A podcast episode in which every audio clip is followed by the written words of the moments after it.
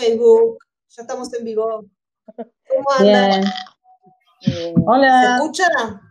Sí, sí. Sí. ¿Todo bien? A ver el resto que ¿Se diste. escucha bien? Perfecto. Sí, sí. Bueno, Bien. esperemos que Muy bien.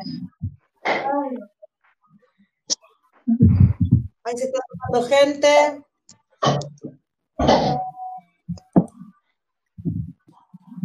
Vamos a esperar, ya son cinco, están en vivo. Las que están viendo en vivo se escucha bien. Yo estoy leyendo todos los comentarios. Acá al costadito vemos los comentarios que hacen en Facebook, en el chat. Claro. Ah, ahí lo encontré. Así podemos seguir leyendo si alguien tiene alguna pregunta. Bueno, les voy explicando cómo va a ser más o menos Bien. esto, así los conocen a todos. Eh, la idea es que conozcan las caras, que pongamos cara a los nombres y que nos conectemos las referentes de toda Latinoamérica. Eh, tanto de Capital Federal, Gran Buenos Aires, del resto de la Argentina y, y muchos otros países que forman parte de, de familias leonas. Eh, en el chat, ahora en vivo, está, bueno, yo, Paula, de Capital Federal, Dayana, de Chacabuco, Lali, de 25 de mayo, Claudia y Karina, de México. Hola. Vamos a agregar, a, justa, está pidiendo ingreso, vamos a agregar a Chile, a Daniela de Chile, Hola. para que vayan Hola. conociendo un poco las caras de cada una de nuestras referentes. Ahí está Daniela de Chile. Y vamos a hablar un poquito más o menos de lo que está pasando en esta realidad que nos toca vivir en cada una de nuestras localidades, ¿no? Eh, si quieren, esperamos dos, tres minutitos más Bien. para que se enganche el resto de la gente al vivo.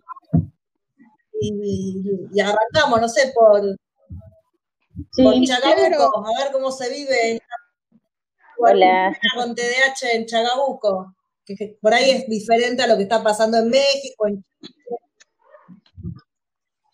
Sí, acá, bueno, eh, al menos podemos salir afuera, aunque sea. Eh, con Mateo no tenemos patio, pero sale a la vereda. Hasta ahora nadie nos dijo nada. Em, y bueno, no. Eh, hay muchas restricciones. El, el intendente está bastante estricto, pero bueno, gracias a Dios tenemos solo seis casos positivos y, y ahí quedó, digamos. Eh, no, el virus no está, digamos, en, en la sociedad, sino no se siguió distribuyendo, digamos. Hasta ahora vamos bien. Ahora empezaron a, a ser más flexibles y se puede salir con los chicos. Eh, vamos, vamos bien. No sé, Paula, si me quieres Bueno, diferente en Capital Federal que no podemos salir a ningún lado. Capital Federal y el AMBA. Capital Federal y el AMBA es como que estamos como en un mundo aparte porque acá cada vez es como más, Es más, más contagio, estamos como en un pico bastante elevado y las restricciones todavía son muchas. ¿Y en otros países cómo se está viviendo? ¿Cómo se está viviendo todo esto en Chile, Dani?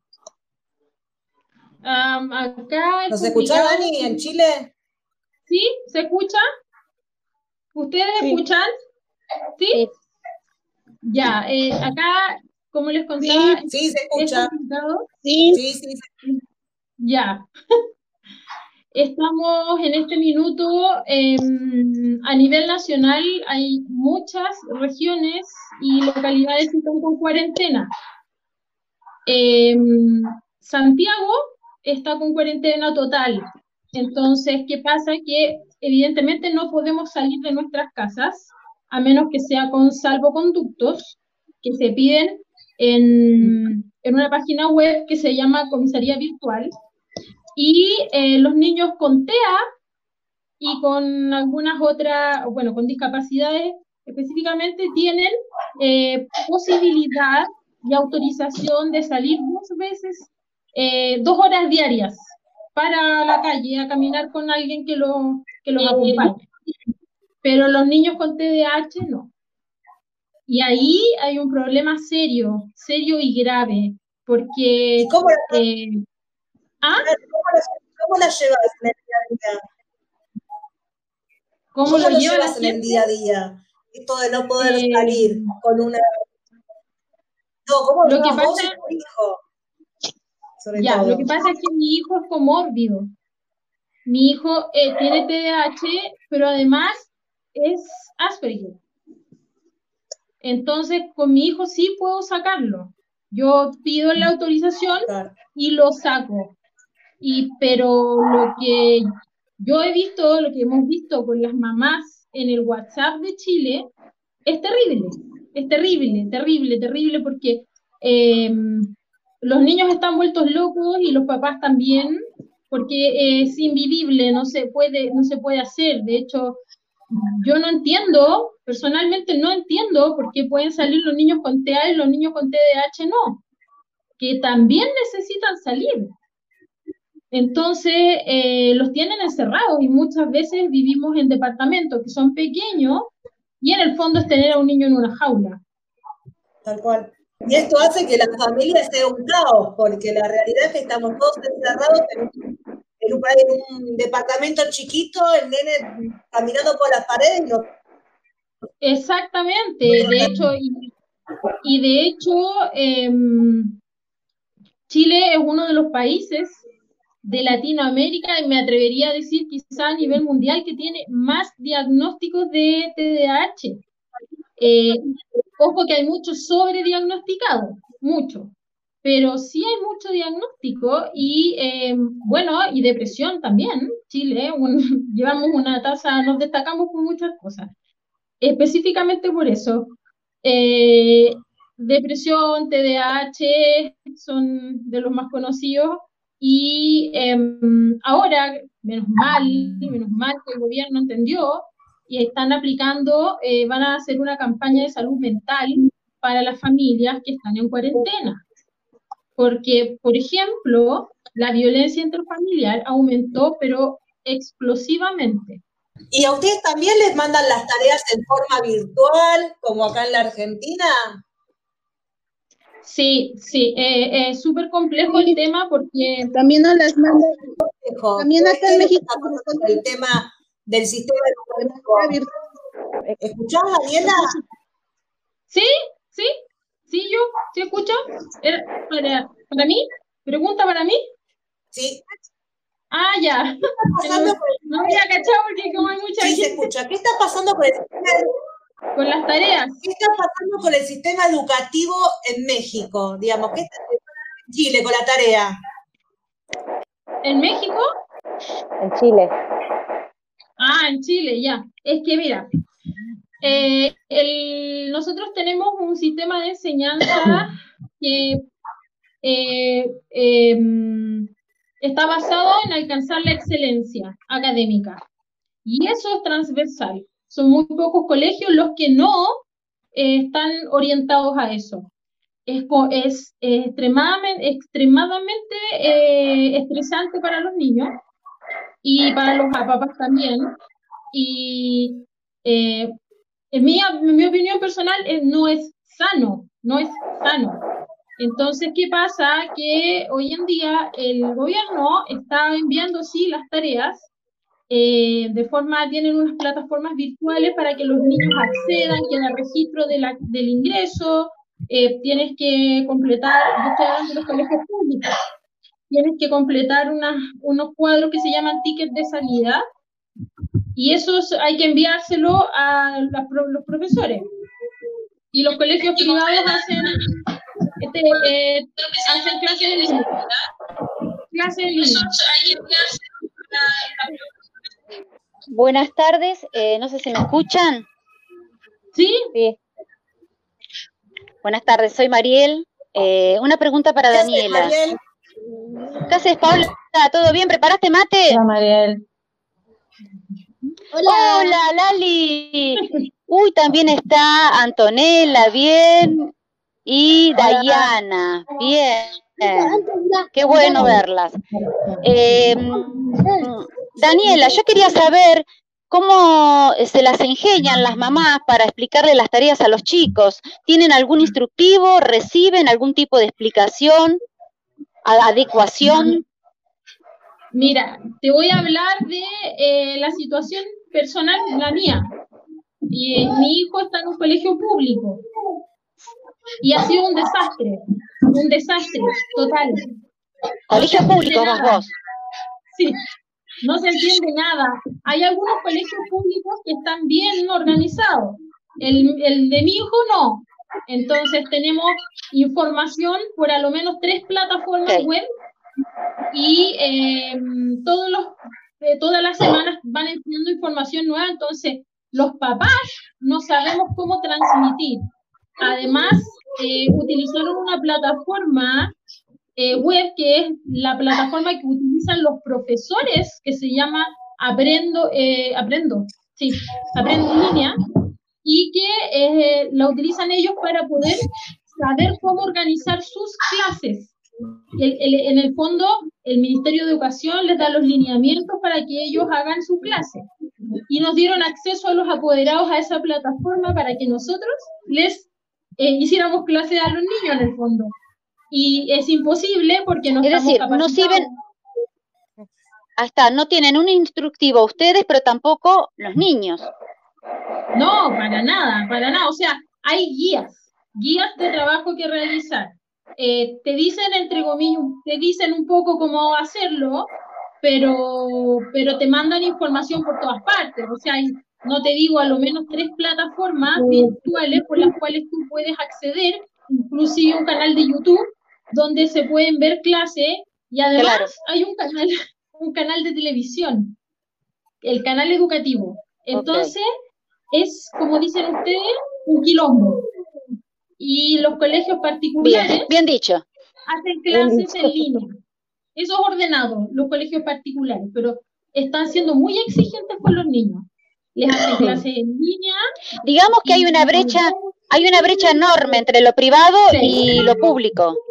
Sí, acá sí, ahí está. Ok, ahí está la diferencia.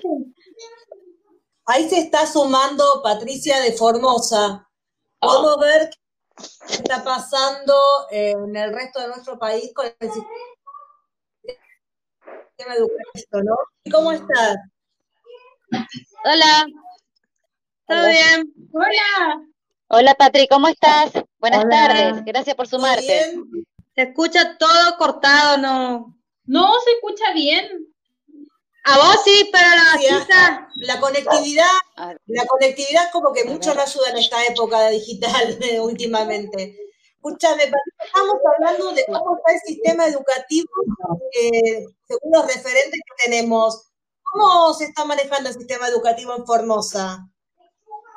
No, nosotros trabajamos acá con Classroom, día a día trabajamos, al menos en la escuela de mi hijo. ¿Qué mandan las tareas por la plataforma de Classroom?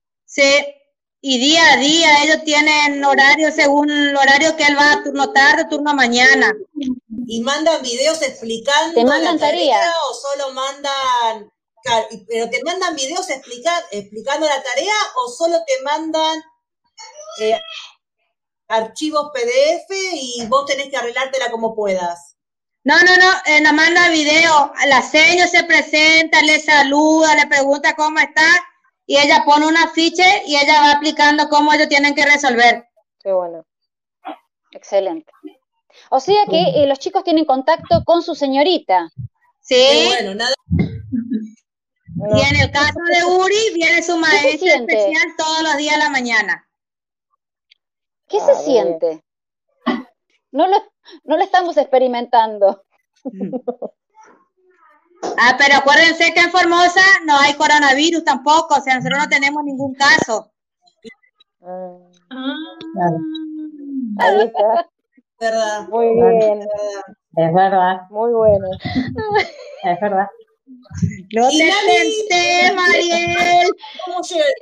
Este, este referente me, hace tentar. Cualquier cosa me saca, Paula. Acá podemos salir. ¿Y vos cómo la estás sobrellevando el 25 de mayo? Cambiemos de tema. Lali, ¿cómo estás sobrellevando el 25 de mayo? ¿Hablaste ya? No, acá lo llevamos bien.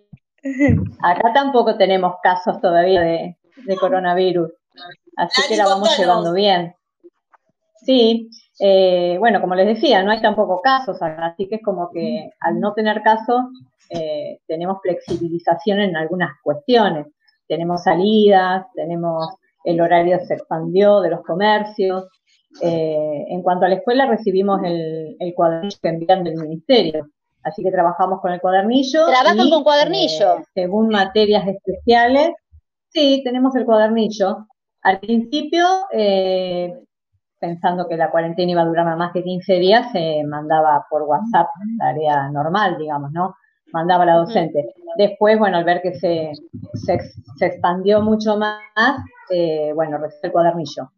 Y, y, después recibimos cada tanto así también de los maestros especiales, alguna tarea especial para hacer, de educación física, de plástica, de inglés. Este, pero bien, tenemos también salidas, o sea, podemos salir eh, recreativamente de 2 a 6 de la tarde eh, dentro de tu, de tu barrio para poder tener salidas a correr, a caminar y a andar en bicicleta, nada más. Este, maravilloso. Sí, sí. Y Lucio sale, Lucio sale, sale a caminar con, su acompañante también, porque tienen, bueno, se pueden ver, así que también tiene vida. A pesar de que, bueno, yo tengo terreno en casa, pero bueno, un cambio de aire también viene bien salir un poco de lo que es el ambiente. Claro, sí. Este, pero bien, hasta ahora vamos bien. Y contacto con sus señoritas también. Maravilloso. Sí, el contacto, o sea, eh, no personal, obviamente, pero sí cuando tenemos que entregar algún trabajo, eh, por audio, siempre si tenemos que entregar algo que tenga, por ejemplo, una fecha de entrega, o sea, por, por audio siempre se saludan y sí, hay, hay contacto. Se extrañan, se extrañan mucho. Y le, Así que bueno, esperando la, la vuelta. explicación, Lali, eh, eh, ¿reciben la explicación del docente ustedes? Eh, nosotros tenemos. ¿Reciben la explicación? Duda, dependiendo de lo que venga del cuadernillo. No, porque dentro de todo en el cuadernillo está bastante, por lo menos yo no la preciso porque. Es que está clarísimo el cuadernillo, sí. Lo que, lo que puedo. Bien. Sí, sí, está, está bastante, bastante claro. Sí, en algunas cuestiones, si por ejemplo hay que adaptar algo, bueno, yo le, consulto y le pregunto, pero si no, no. Si no hace falta, eh, no, se envían las cosas, podemos... No tenés mayores inconvenientes. ¿Hay alguna duda? Sí, pero no, no, no, no, no. Yo por lo menos no. Yo por lo menos no. Sí. Perfecto. y Dayana, en Chacabuco, que, ¿cómo estás eh, con el sistema vos? Eh, con el sistema, y Ahora, eh, al principio mandaban cuadernillos y bastante tarea. Ahora hace tres semanas que no mandan.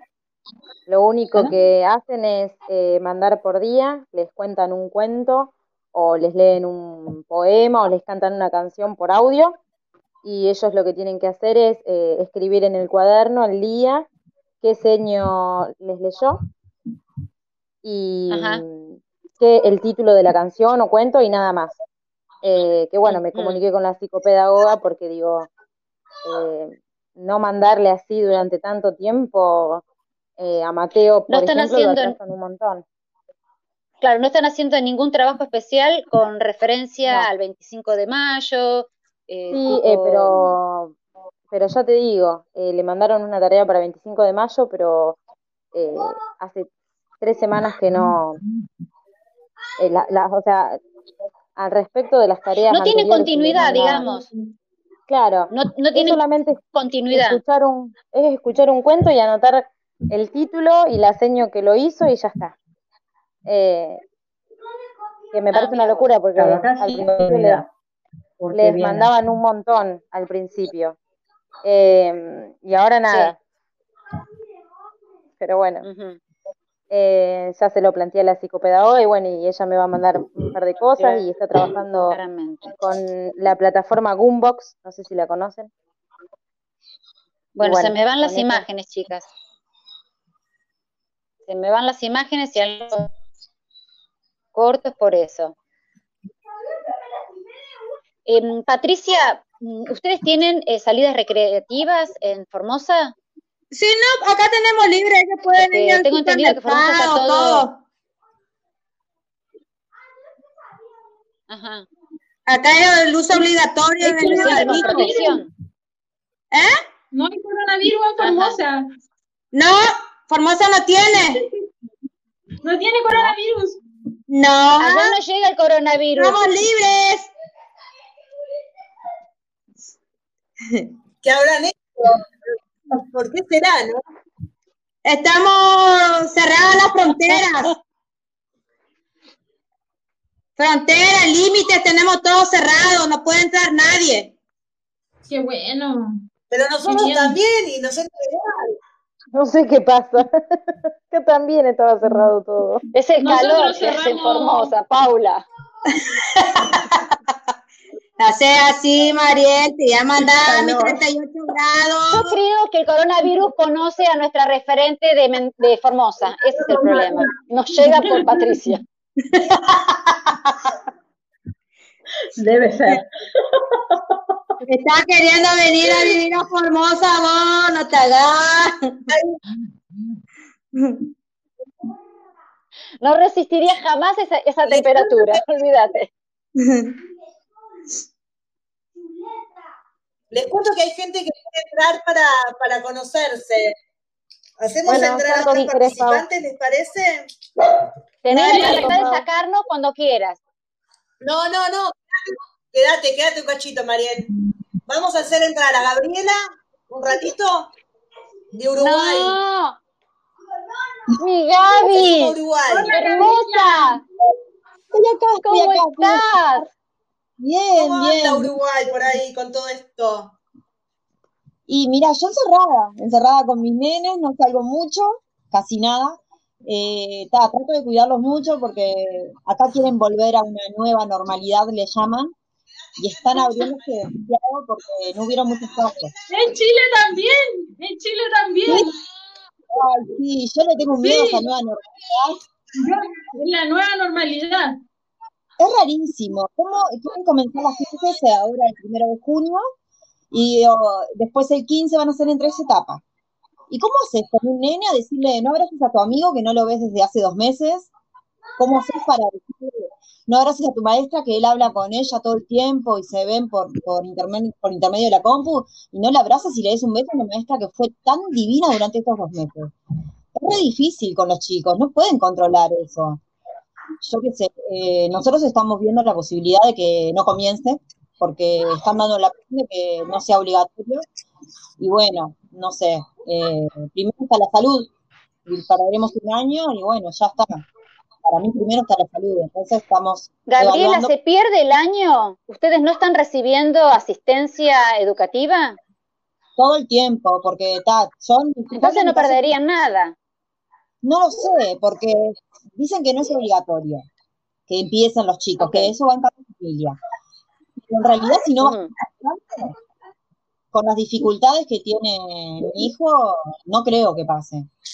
Eh, empezó la pandemia en medio de una evaluación psicopedagógica y está por dislexia y discalculia, que son las posibles eh, dificultades de aprendizaje que tiene, y ta, es lo que estamos viendo. Sí. Eh, eh, hablamos con la psicopedagoga y ella estaba cuidándose demasiado y decidimos terminarla igual, la pudimos terminar y ahora tengo la respuesta de ella, la devolución.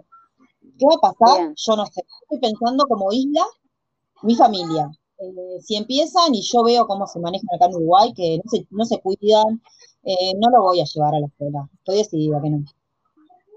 Ya está. Perfecto. Vamos a ver qué pasa. ¿Y estás pero- conforme con la asistencia que tenés pedagógica, eh, con deberes, tareas, explicaciones, todo eso? eh, una bajada del cielo.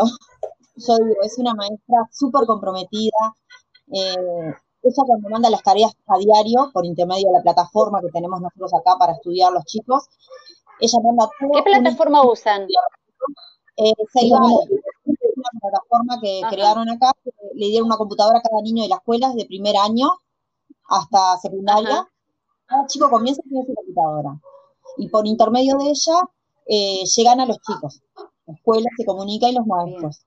En este caso, la maestra Bien. sube su tarea diaria con un explicativo hacia los papás y a los niños les manda un Sí. video para decirle cómo ellos tienen que hacer la tarea. Aparte de eso, en el caso de Nicolás, Ajá. de mi hijo tiene problemas, ella le da clases eh, dos veces semanales, una hora solo a él, por intermedio de la compu, para reforzar en todo lo que él está. Ajá. Entonces está, ella está ahí siempre, siempre. Eh, no me puedo quejar. Yo siempre digo, la maestra de mi hijo es un ángel bajado del cielo. eh, nos acompaña, nos ayuda. Eh, otro día él estaba mal, emocionalmente estaba mal porque extrañaba a sus amigos y ella por medio de WhatsApp organizó una videollamada de unos cuantos compañeros para que se vieran. Gaby, mi, mi amiga está ahí. Hola.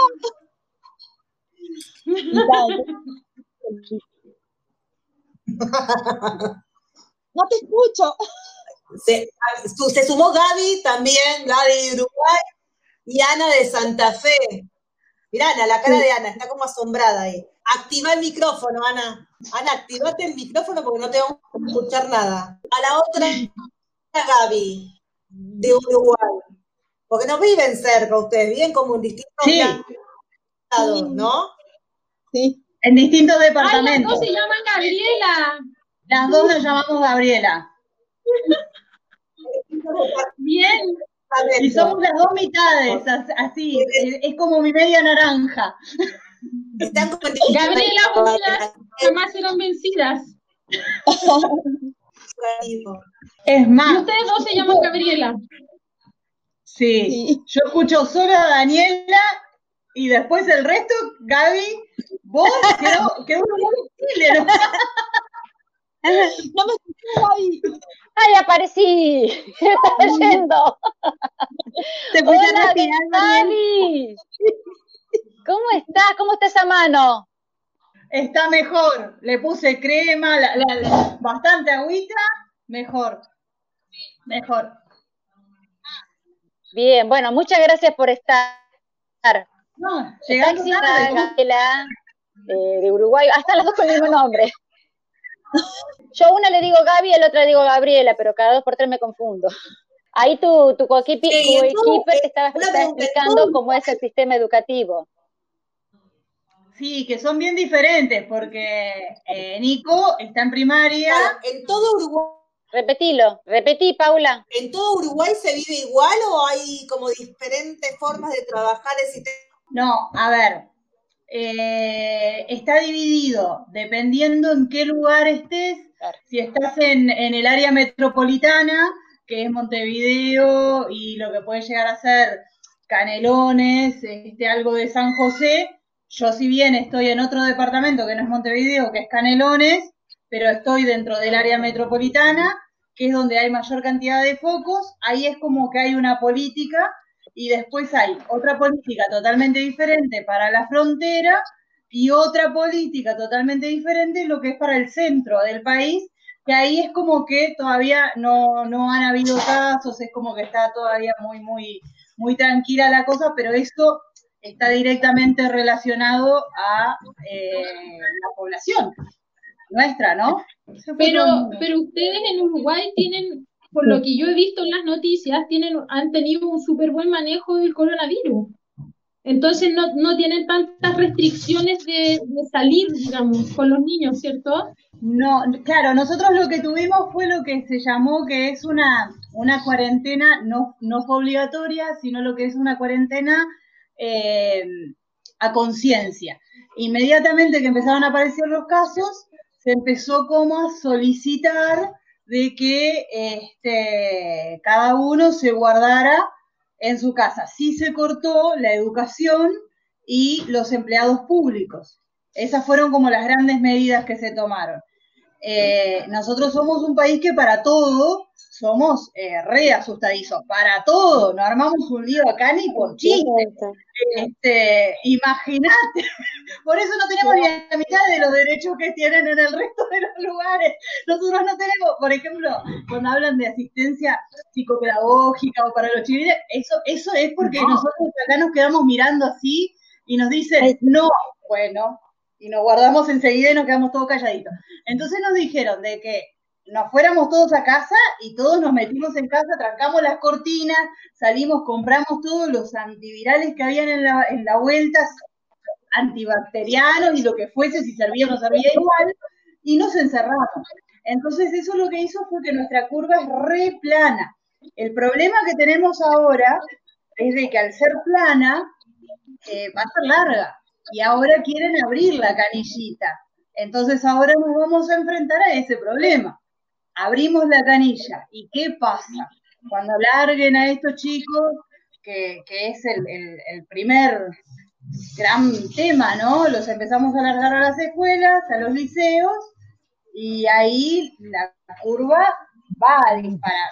Nosotros no tenemos problemas en las camas en CTI, o sea, a ver, eh, aproximadamente tenemos 20 camas en CTI ocupadas por tema COVID y tenemos unas 900 camas disponibles para todo el país. Claro, para capaz que para ustedes, para el país, para lo que son los países de ustedes, una locura, pero el nuestro es 900, tenemos 900 camas, todo, todo un tema. Este, pero quiere decir que tenemos 890 posibles personas que puedan ir a CTI, o sea, eso está muy bien, pero si abren la canilla, ese es el miedo que tenemos, qué es lo que va a pasar, porque lo que capaz que en sus países fue como más rápido de entrada, nosotros que no se nos vaya ahora. Claro. ¿Vos sentís que no están preparados? ¿Eh? ¿Vos sentís directamente entonces que no están preparados? Yo creo que el problema de, al menos lo que yo veo y lo que he hablado con, con varios médicos en esta semana, ¿qué es lo que pasa? Venimos de una cuarentena no obligatoria de casi de casi no, de más de dos meses, ¿no? Donde ahora nos van a dar una libertad muy de golpe. Entonces los médicos están como todos re asustados de que eh, abrir la canilla tan de golpe que no se transforme ahora en algo totalmente contraproducente, porque la gente se vio de que esta última semana, por ejemplo, en la Rambla era un disparate de gente lo que había, que no se había visto en otras, en otras etapas, a pesar del frío, por ejemplo. El Prado estaba lleno este fin de semana, no sabes lo que fue una locura. Bueno, sí, yo para el Prado lejos estoy. Pero acá la Rambla con el frío que hacía, el agua, el, frío de la playa te cortaba y estaba, estaba todo el mundo bajando, o sea que Oh, no, acá en Chile ha sido súper difícil porque justamente hicieron eh, eso. Escúchenme una, no sé si a ustedes les está pasando lo mismo. ¿Ahí nos escuchamos? Perfecto. Escucho. Sí, sí. Pregunta, ¿esto se cortaba antes que entrara? Analía, ¿cómo estás? Hola, amor. Hola, referente de Santa Fe. ¿Cómo están? Bien, bien. ¿Cómo están todas? La, la perdimos a Paula, no sé dónde está Paula, chicas. A mis compañeras de la TAN también, porque las conozco solamente por foto, por audio, así que es un placer conocerles las caras también. Ellas conocen mi, voz hermosa. Sí. acaba de entrar Karina eh, de México. Bien, bienvenida Karina. Hola, hola, ¿cómo están? Qué gusto. ¿Cómo educativo en México? Pues mira, en México estamos un poco como, como Daniela lo explicó en Chile. Eh, hay una brecha muy grande entre la educación privada y la educación particular. Eh, yo, en mi caso, tenemos la fortuna de, la oportunidad pues, de tener a nuestras hijas en un colegio privado y eh, todo va bien, por plataforma les mandan las tareas, todo está bien, está bien organizado el sistema privado. En cuanto al sistema público, mm, me parece que no es así, es muy diferente, es el caso contrario.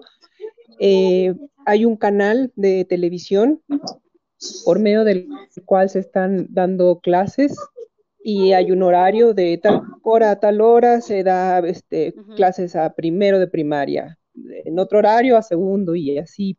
Y es por televisión, no es por internet, sino es por, por televisión abierta.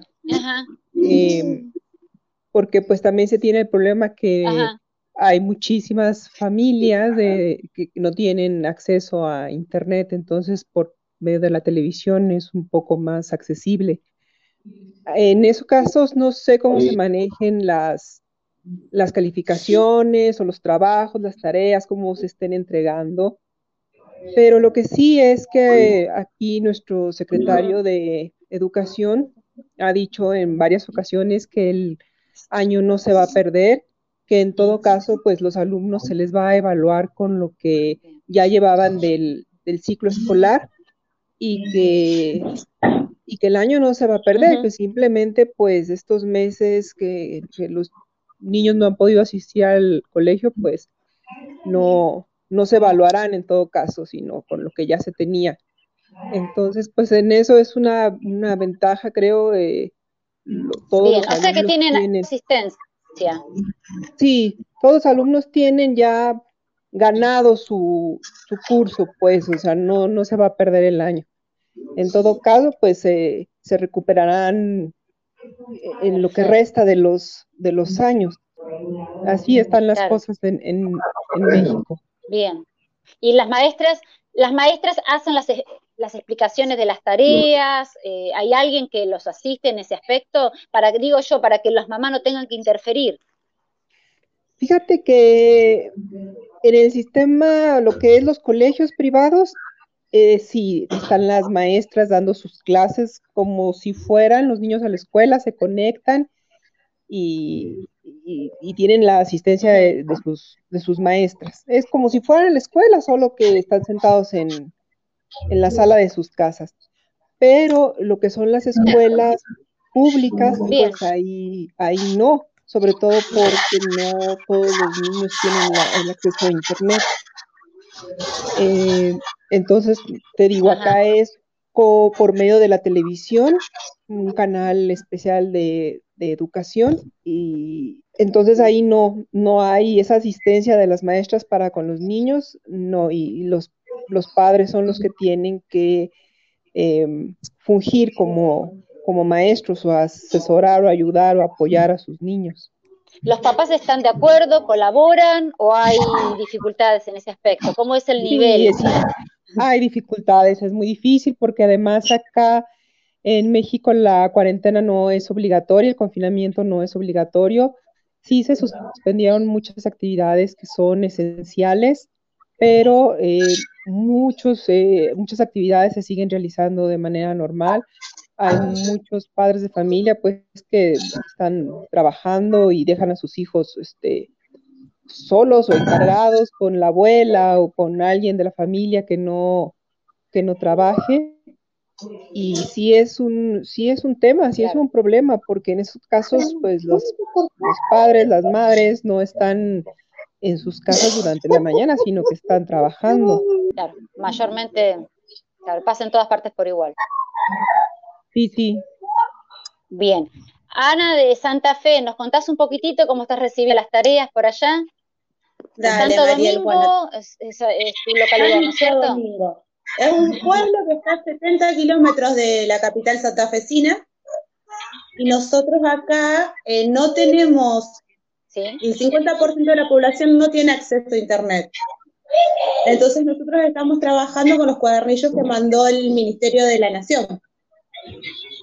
Eh, los manejamos vía WhatsApp y estamos en contacto con los seños, pero por privado, porque los grupos de WhatsApp que armaron, los papás no podemos interactuar. Entonces, eh, cualquier duda que tenemos o algo lo manejamos por privado. Mayormente no hay mucho problema, no hay mucho problema porque como decía Lali hoy, eh, los, los cuadernillos son bastante accesibles y ellos van mandando cada dos o tres días qué actividad hacer y bueno, en lo posible nos sentamos y lo hacemos. Eh, pero gracias a Dios también yo agradezco a los niños acá que me tienen toda la paciencia del mundo con Juan. Así que vamos bien, vamos, hasta ahora vamos bastante bien. Digamos, ¿ustedes reciben alguna explicación de los docentes o cada familia hace el rol de eh, maestra? Nosotros hacemos el rol de maestras pero eh, las seños siempre están a disposición en el WhatsApp para lo que necesitemos, para lo que le preguntemos. Ah, se pasan los, eh, los, teléfonos. Exactamente. Una explicación, tal vez. Exactamente. Igual acá eh, no hay casos de coronavirus y somos tan poquitos que, que, podemos salir. Podemos salir ahora desde la, de la una, creo, a las seis y media de la tarde y es restringido el ah, lugar. sí, es una sola hora por familia. Y como es, tan chiquito mi pueblo, tiene 10 cuadras por 10 cuadras y solamente se puede caminar por afuera, siempre nos chocamos con algún aseño. así que también la vemos y la, y la tenemos personalmente, cualquier cosa mientras caminamos para preguntarle. Lo bueno de vivir en un pueblo que, es que, eso lo, lo tienen cubierto, el contacto con la docente. De alguna manera u otra lo tienen. Bien, Exactamente. buenísimo. Qué lindo. Bueno, eh, me quedé con ganas de preguntarle a las Gabis, cualquiera de las dos que me quiera responder, eh, ¿qué piensan ustedes de esta situación? ¿La están llevando bien? ¿O ustedes eh, pondrían algún condimento en especial? Yo quiero saber la mirada de ustedes dos.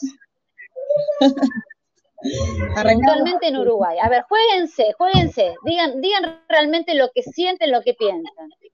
Yo siempre digo lo que pienso, ese es mi gran problema. Te he visto en algunos problemas. Te dejo, primero, te dejo vos primero. No, yo no la estoy pasando bien, yo me estoy volviendo loca. Eh, hay momentos en que a mis nenes no los aguanto más. Otros momentos me siento la peor madre. En otros momentos yo qué sé, no, no la estoy viviendo bien. No es solamente los nenes que la pasan mal, nosotros colapsamos acá adentro, no te voy a mentir. La realidad no, no la estoy pasando nada bien. Eh, en mi casa con mi esposo eh, nos peleamos a ver quién va a pagar las cuentas, porque por lo menos una salida, ¿viste? Yo, yo voy a pagar las cuentas como que fuera, uy, qué bueno, tenemos que salir. Eh, evito hacer los pagos online para poder salir, tener una excusa. no sé, trato de tomármelo con humor de a ratos porque yo enseguida me pongo mal, yo soy medio melodramática, ¿viste? Gaby sabe que ella es mi medio limón, no es mi medio naranja, es mi medio limón. ¡Volviste, Paula! Apareció Paula. Apareció.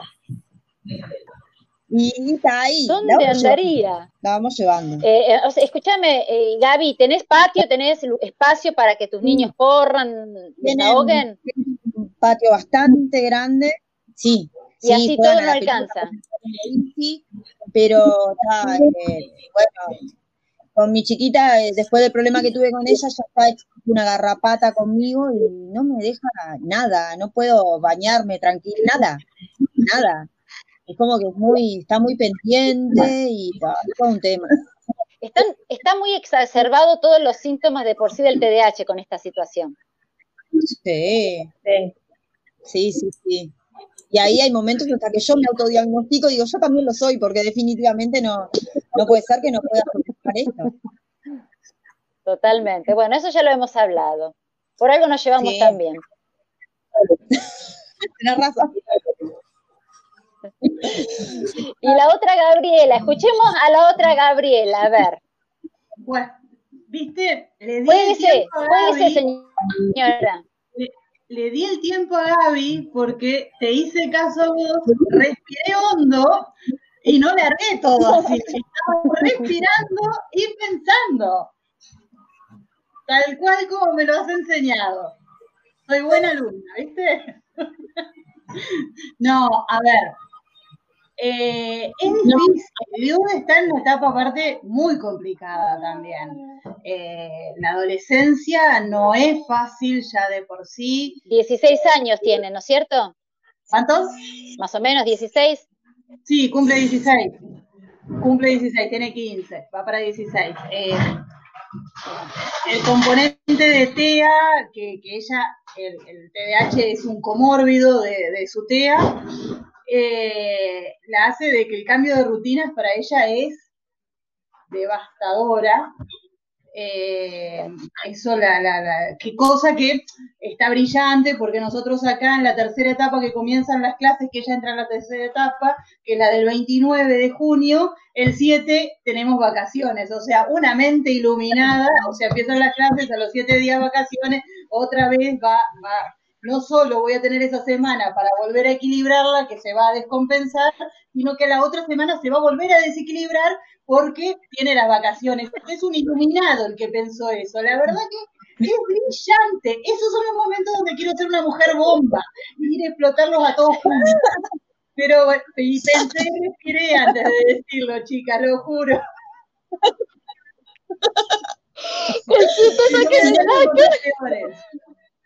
Pero, claro, entonces, bancar un adolescente que aparte tiene un trastorno social jodido, eh, que lo estaba superando bastante bien este año, que se estaba relacionando bien, si bien ella está haciendo una orientación particularmente donde no es que van todos los, reyes de, la joda, porque ella se dedica a la programación, entonces, bueno, está, es como que ella tienen todos un perfil un poco más este, retraídos, van un poquito para adentro, este, pero estaba generando nuevos vínculos, estaba bien, se, sentía cómoda, de golpe se da esto y no quiere salir ni al jardín, o sea, hoy la pelea es que salga al jardín. Pero escúchame, Gaby, ¿el colegio no hace nada para eh, sostener esa situación? ¿Qué qué? ¿El colegio no hace nada para sostener esa situación? Mira, acá en el liceo, acá en los liceos, ya cuando. ¿Les aporta en algo, digamos? ¿Eh? No se te escuchó lo último. Si el colegio aporta algo a esa situación, ¿los ayuda en algo? No. No, cuando acá ya pasan a bachillerato, acá está dividido en primaria, que es hasta sexto, que más o menos andan entre los 11, 12 años.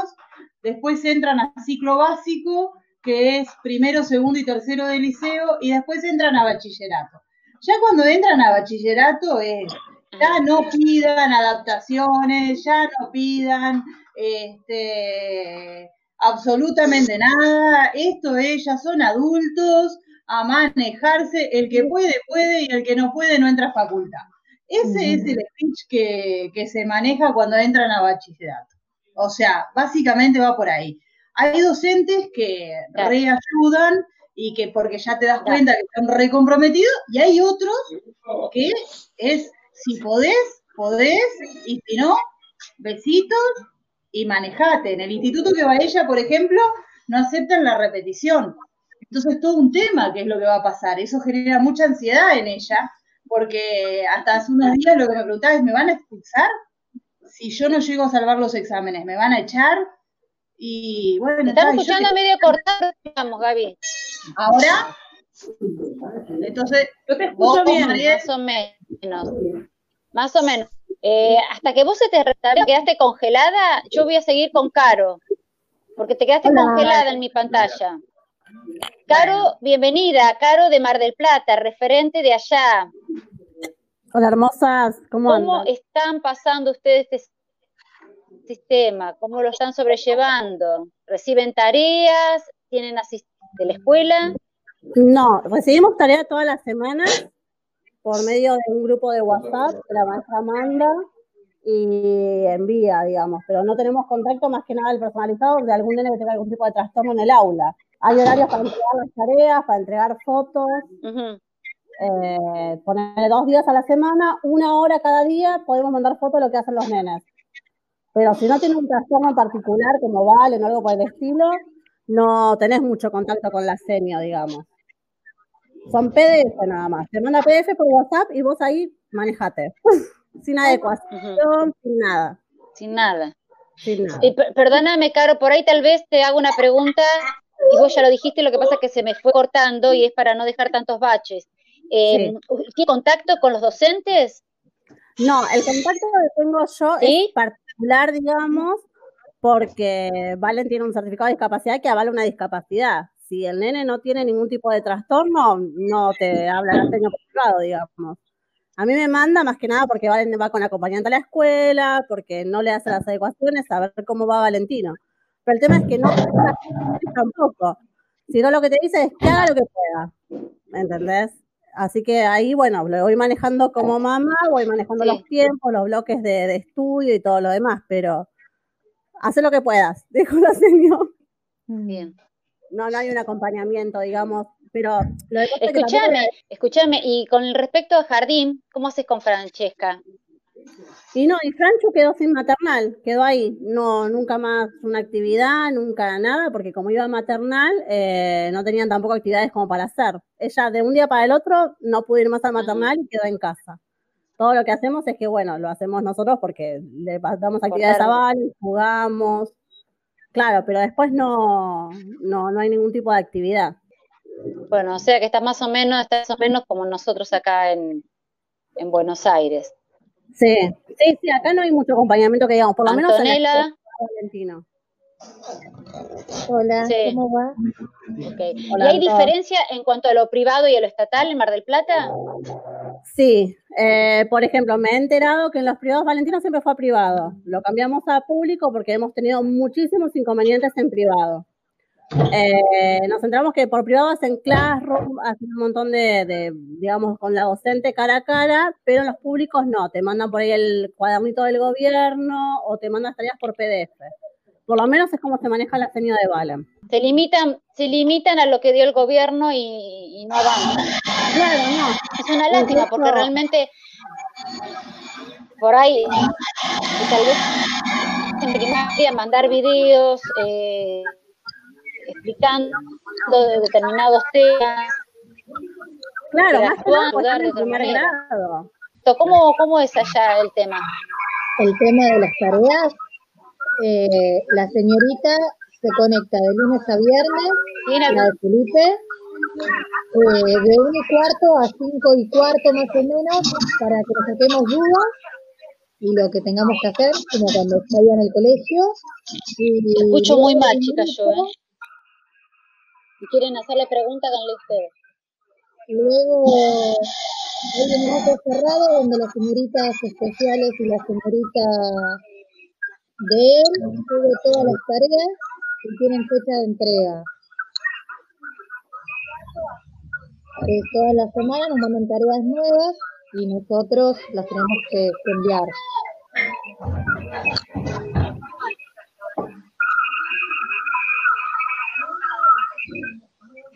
Eh, te escucho muy mala. Quiero saludar a Belén. Hola Belén, ¿cómo estás? ¿Qué tal? Se escucha mal.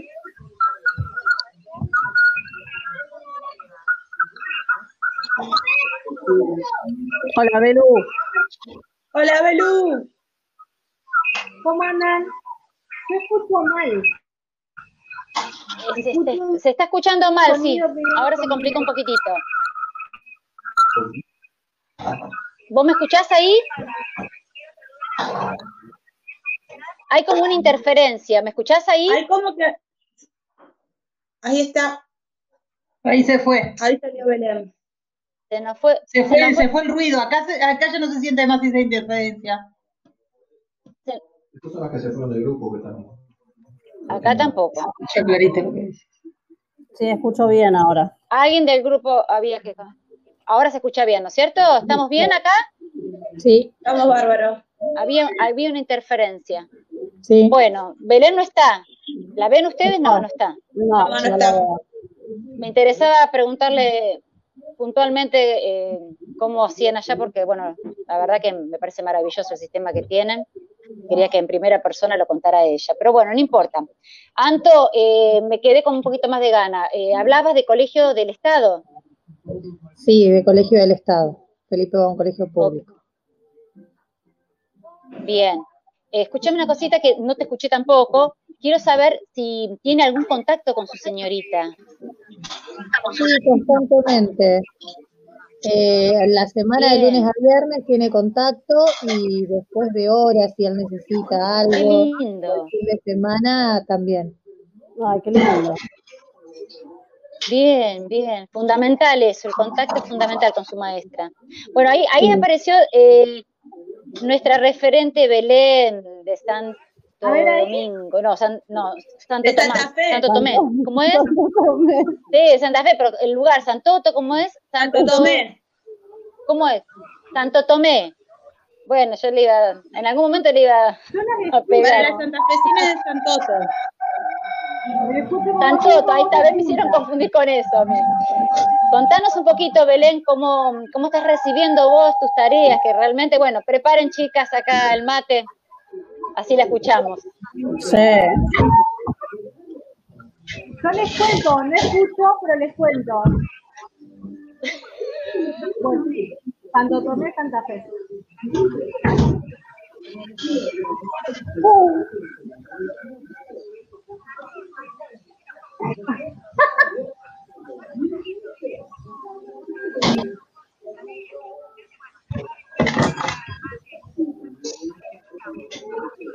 Bueno, nosotros Se nos congeló trabajamos en la Belén. escuela con un sistema que se llama eh, ABP, que es aprendizaje basado en proyectos. Los chicos no tienen un contenido que se evalúa a fin de trimestre. Ellos van trabajando por tema. Entonces, en base a eso, todo el material que se dio ahora se está trabajando igual. Ahí. Yo recién ahora me estoy escuchando. Sí, yo te escucho con mucha dificultad. No sé las demás chicas si la escuchan a Belén. De a poco, muy, muy poco. Sí. Yo las escucho igual, ¿eh?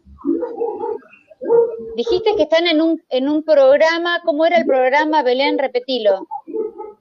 ABP, aprendizaje basado en proyectos. O sea que ustedes hacen proyectos, o el, o el docente, digamos, presenta un proyecto y en base a, ese proyecto trabajan los chicos. ¿Sería una cosa, una cosa así? Exacto. Bien. ¿En qué proyecto están ahora?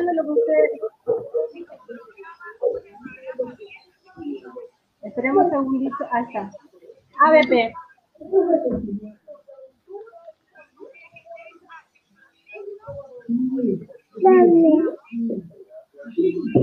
Hay un delay. Así. Así. Hay un delay.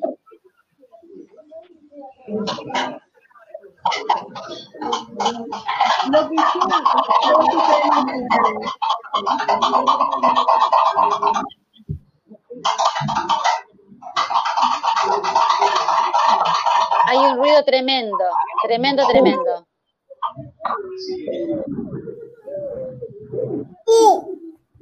Bueno, eh, Belén, eh, habla a ver si te escuchamos. Hola.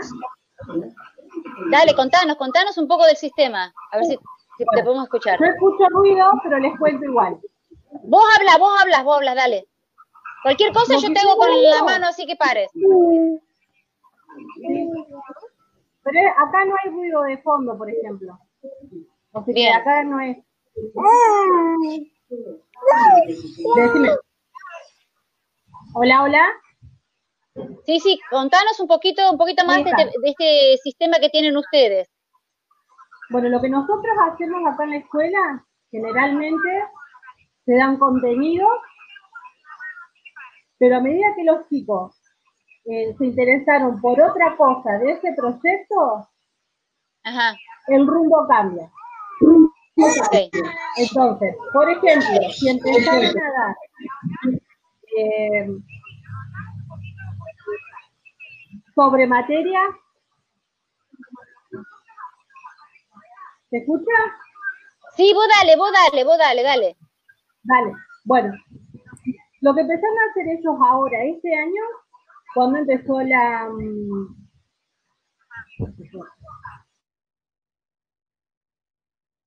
Ay, se nos fue hasta la imagen de Belén. ¿Usted la ven a Belén?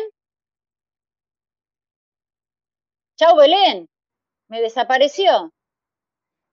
Hola, Paula.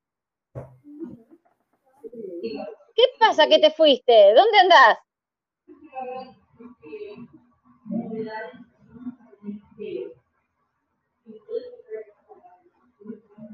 Paula, sería muy bueno que cuentes cómo la estás pasando vos.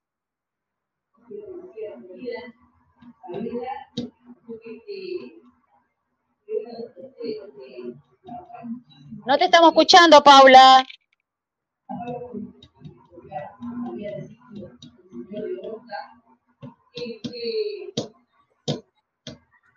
Hola, ¿me escuchan? Ahí sí, dale. Ahora sí. A ver, yo lo, yo lo que creo de este sistema educativo que es una réplica a lo que teníamos, que no es otra cosa que un hacedor de tareas sin explicar absolutamente nada. Ustedes saben lo que yo opino de este sistema educativo. Eh, en mi caso particular, y generalmente la mayor cantidad de colegios de Capital Federal, que es donde yo vivo, usan las plataformas simplemente para enviar información sin tener en cuenta las particularidades y sin saber si los nenes cuentan con una red de contención familiar para poder llevar a cabo esas actividades que mandan. Y una vez más, la educación termina eh, en, en la familia. Nos tiran toda la responsabilidad a nosotros de tener que explicarle cada una de las cosas que viene. En el caso particular de Donato, ni un video explicando absolutamente nada. Eh, el docente no sabe si yo puedo explicarle la materia que envían. Quedan como librados a leer un PDF y que la madre o el padre se arregle como puede. Eh, la otra vez estaba leyendo a Torucci, un artículo que pasaste vos, Mariel, creo, por los grupos, y me, quedó, me quedé pensando en esto de... Un pedagogo increíble. Increíble, me quedé pensando en esto, si el sistema educativo ya venía mal y nos agarró esta catombe en el medio, ¿qué pretendemos hoy por hoy de este sistema educativo? es un poco más de lo mismo, ¿no? Sí. Me gusta eso que decís que es un reflejo. Tareas. Sí, es un reflejo. Eh, lo que está pasando hoy por hoy, por lo menos en Capital Federal, es un reflejo del, sistema educativo que tenemos. Que es un sistema educativo que, que se tiene que ayornar al día a día y no lo está haciendo. Porque si esto va a, perpetuarse en el tiempo, yo no quiero este sistema virtual para mí. La plataforma donde se ponen archivos no está, el sistema educativo no está enseñando. Digamos, lo único que hace el sistema educativo es enviar información. Punto. Y nos dejan la enseñanza pedagógica de nuestros hijos en manos nuestras. No soy docente, soy madre. Mirá que, mirá que, hay que resaltar ¿no? esta, cuestión. Vos estás en primaria y yo en secundaria. Eh, pero estamos los dos cerca. Eh, estamos en Buenos Aires. Yo de repente recibo eh, todo lo que es la parte de mm, tareas a través de Classroom, obviamente. Se activa una pizarra donde los chicos interactúan en tanto y en cuanto no tengan la clase de Zoom, interactúan, consultan y demás. Lo dejan en ese pizarrón que tiene Classroom, digamos, ¿no? Y luego tenemos las clases eh, por Zoom, a veces no con cierta continuidad, o por lo menos con la continuidad que cada uno necesitaría, porque se, interrumpen, porque, bueno, aparecen cuestiones en el medio, pero realmente cuando sale la clase de, de Zoom es maravillosa estar ahí, yo estoy porque obviamente estoy al lado de, Gabriel, eh, veo las caritas de los chicos interactuando con, el profesor, necesitan ese contacto. Y si el profesor medianamente le pone un poquito de gana, fluye y se aprende ese tema. El tema es que el profesor se anime a salir en una pantalla. Muchos profesores no quieren, les da vergüenza, no están acostumbrados, etcétera, etcétera. Y lo cierto es que ocurre esta situación. Quedamos sin el contacto del profesor, de la explicación del profesor, del maestro. Y es lo que en este momento más se está necesitando. No sé si me escuchan, yo no escucho nada. ¿eh? en el medio. Mariel, okay. En, secundaria, ¿a ustedes los evaluaron? mira, el tema es así. Eh, acá ocurrieron muchas cuestiones de por medio, por abajo, que realmente eh, hicieron a que pusieran un poquito más de rigurosidad con el tema de las calificaciones. No se va a calificar con número, pero sí hay una calificación que está basada en la asistencia a las clases, en la presentación de los trabajos, ya sea ese famoso cuadernillo en caso de aquellos chicos que no tengan el acceso o la accesibilidad a las redes o a una computadora, un celular o lo que fuese, que los pueden retirar en el colegio, que están todos los papás avisados, pero muchos no han ido a buscarlos. Entonces, te dan la opción de completar ese cuadernillo, te preocupás, y es parte también de esa nota conceptual que se va a armar. La asistencia en aquellos que asisten puntualmente a las clases de Zoom, ¿cómo asisten? Si participan, si no participan, sí, aunque les parezca desubicado, si apagan la cámara, apagan el, el micrófono y tal vez pasan comentarios inapropiados, porque ha ocurrido.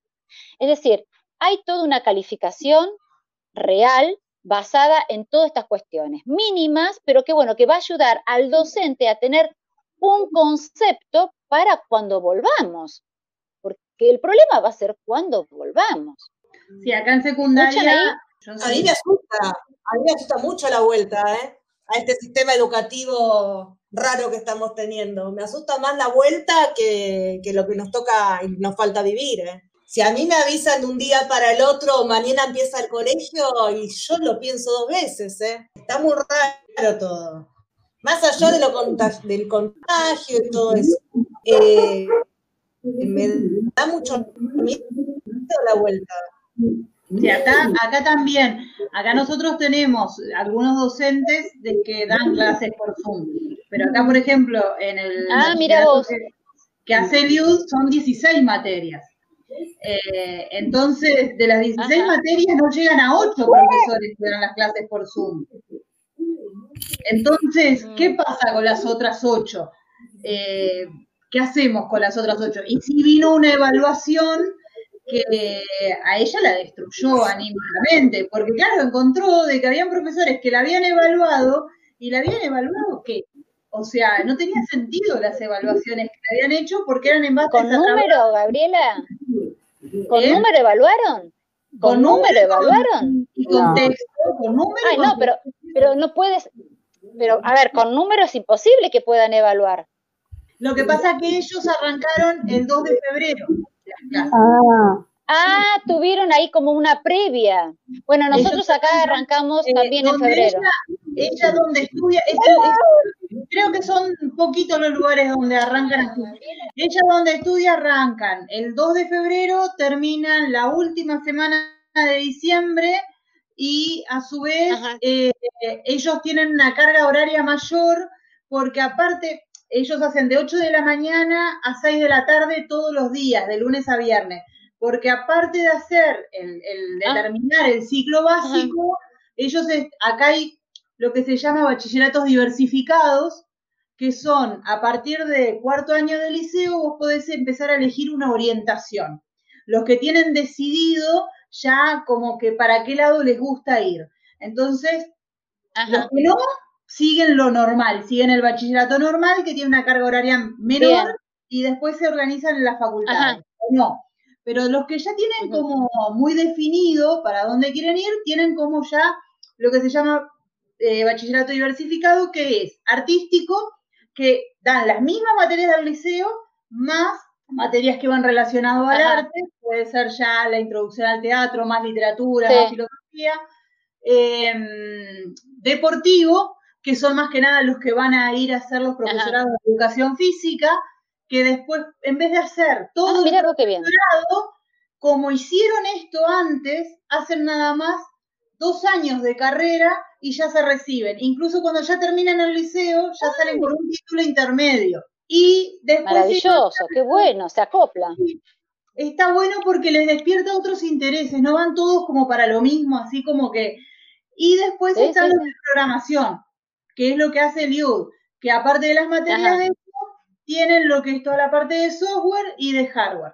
Entonces, este, los profesores de soft y de hard son los que más están permanentemente con Zoom, subiendo las plataformas, programando, que se han dado maña, que hacen trabajos, han hecho mucho trabajo en conjunto, han hecho programas en conjunto incluso con todo este tema. Sí. Em, la profe de economía fue la que el otro día comentábamos lo de la entrevista esta, lo de la encuesta que ella planteó hacer con el equipo, la encuesta sobre discapacidad y cómo se planteaba, que fue toda una discusión, porque partamos de la base que en nuestro país eh, la discapacidad no es planteada, TDAH acá discapacidad ni en chiste, TEA discapacidad solo si son no verbales. hablando, Una, dificultad muy grande, pero para nosotros la discapacidad es aquello que invalida el 70% de una persona, punto. Si no hay un 70, acá se mide por porcentaje, si el 70% no está invalidado, acá no hay discapacidad ninguna para nada. Ese es el modelo que se utiliza hoy. Entonces, este, se planteó como mucho esa discusión también. Pero hay profes que se van colgando y está bueno, pero la otra mitad de los profes que se da más que nada en lo que es este, las materias normales, no se han colgado, no se han sumado, con la excusa de que no manejan tecnología. Entonces, ese es el otro tema, ¿qué van a hacer? ¿Los van a pasar la mitad de los profes y la otra mitad de los profes no lo van a pasar? El año que viene, ¿qué van a tener? Eh, más materia sumado, porque más no le podés sumar a un quinto de... Es, todo muy complicado lo que... No hay certeza. Entonces, a mí también eso de, cómo nos vamos a parar y nuestro gobierno... Digamos que no hay...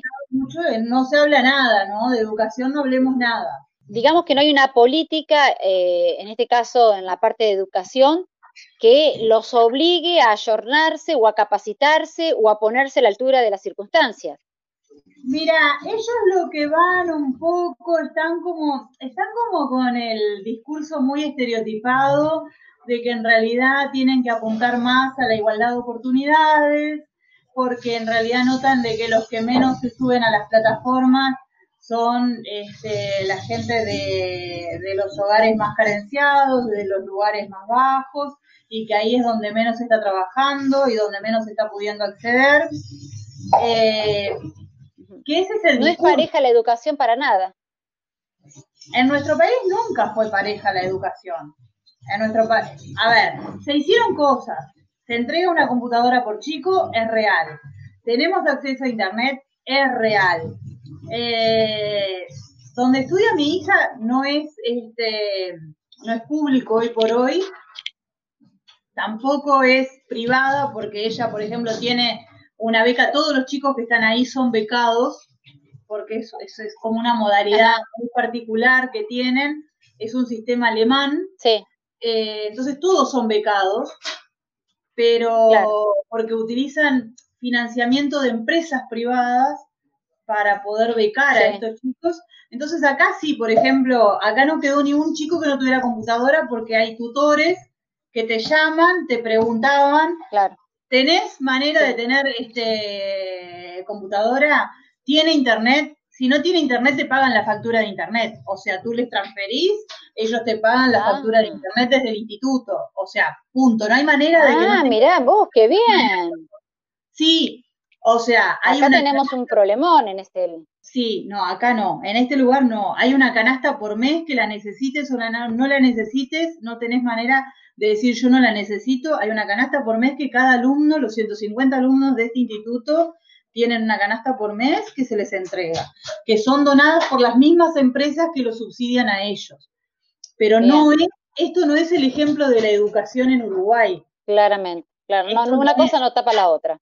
No, eh, o sea, ella que viene del año pasado y de todos los años anteriores de la educación pública, la educación pública está funcionando desde otro lugar. O sea, acá la educación funciona para un grupito chico y al resto, bueno, está, después vemos. Este, acá no, no, no hay que. Es una educación mayoritaria, pero no llega a ser en ningún momento totalitaria. Claro, pero acá. están quedando ahí con un 20% mínimo fuera. Acá hay cosas que para ustedes son re naturales, que para nosotros no. Acá entrar con un acompañante por TDAH a una clase no existe. O sea, a ver, acá se entra con un acompañante a clase por TEA y ¿Qué trabajo que tienen ustedes como referentes nuestras? ¿Qué trabajo, qué, trabajo que tienen ustedes como qué trabajo que tienen allá ustedes, hablo de las dos Gabrielas como referentes nuestras? Pero es que no, a todo en contra realmente.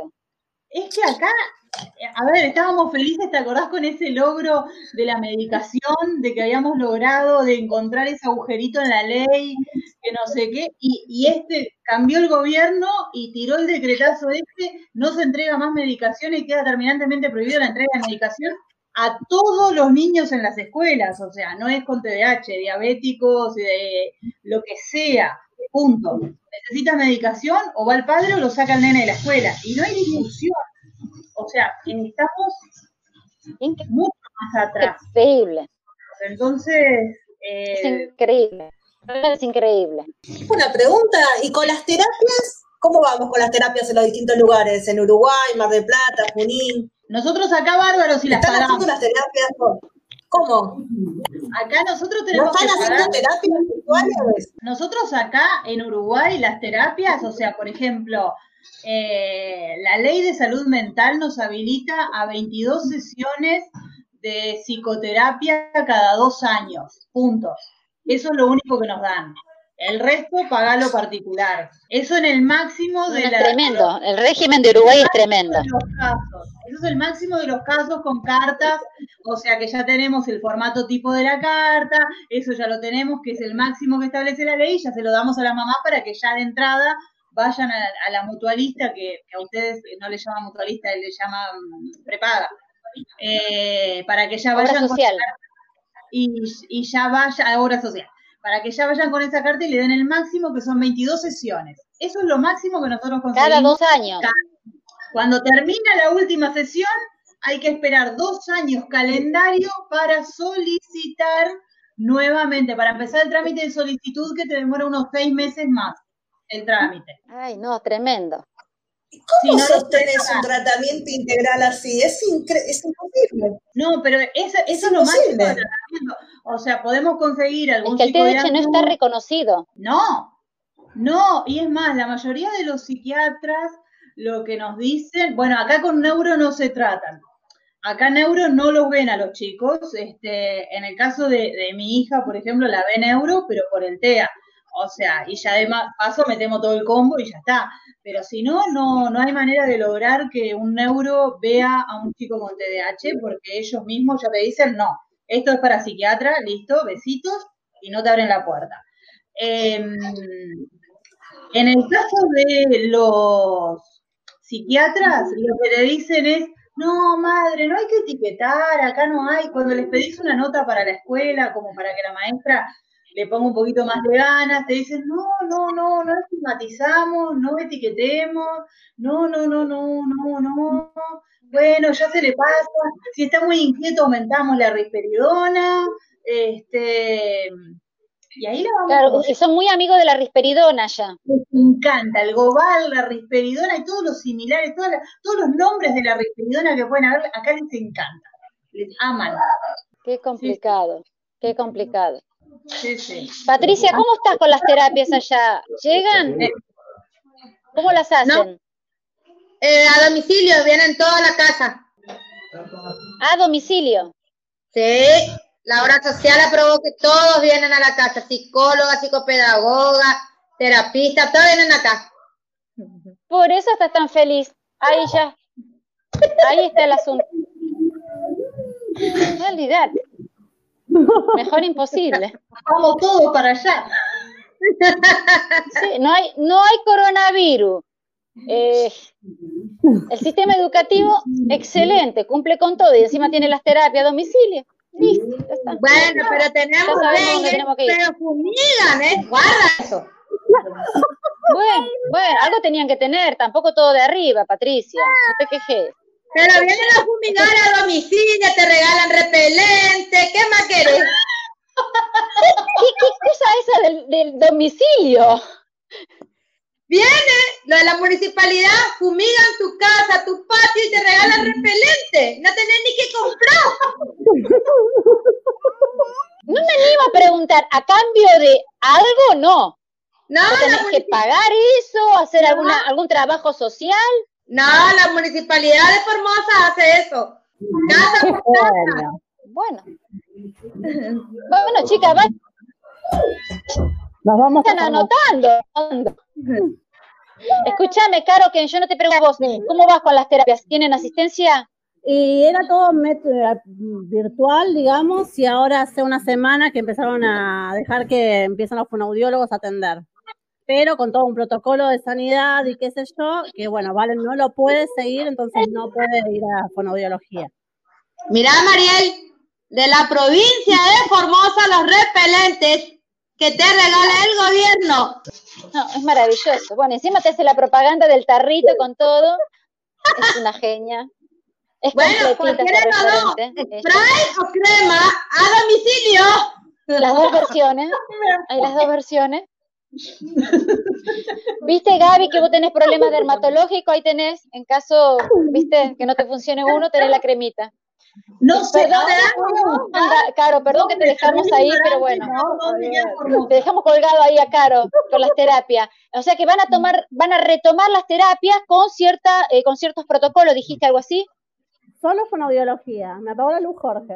Ah, solo fonoaudiología por el momento. Sí. Por el Te momento. dejaron a oscura. Me dejó oscura, Jorge. Quiere salir en cámara. Eh, que se asome un poquito, Jorge. A ver, ahí lo Como referente de nuestro tam- ¿Qué también. pasó?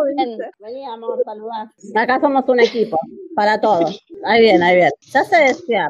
Es bueno que se asome, Jorge, también. Mira, con la cerveza, con la Paula, cerveza, eh, yo no la ¿te estoy parece? escuchando, no la estoy escuchando a Caro. ¿eh? No, no te falta escuchar, menos mal que no lo vi. Es un ¿Qué, va desubicado. qué van a pensar de nosotros? ¿Qué van a pensar de Mar del No, no se Plata, puede. por favor? Así no se puede, Jorge. Mirá Larita, la referente más chiquitita de Familias Leonas. Sí, se está- la estamos, la estamos acomodando ya desde chiquita. Ahí pedí otros auriculares porque por ahí es mi micrófono que Perdón, Caro, Caro, ¿escuchás algo? Escucho perfecto.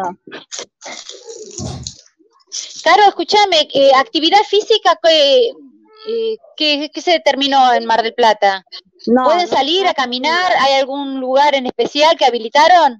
No, nada, porque cada, hay cada vez más casos, así que está medio complicado la situación acá. Entonces, sí, no, los comercios tampoco pueden abrir, lo que es solo comestible hasta las 7 de la tarde y, digamos, de, de- de necesidad esencial. Lo demás no puede abrir. Ajá, ok. O sea que están más o menos como nosotros. Sí, estamos totalmente en aislamiento todavía. Tenés que Había escuchado que iban a hacer tipo un corredor, pero no, nada que ver. Estuvo la idea, pero ahí empezaron a aumentar los casos, entonces ahí se frenó y se fue todo para atrás de vuelta. Ah, se fue todo para atrás. En Junín, en Junín, Antonella, eh, ¿tienen permisos para salir? ¿Habías dicho algo de eso vos? Sí, tenían eh, para salir a 500 metros los fines de semana, como se había estipulado del gobierno. Lo que pasa es que acá no hay casos. No hay casos.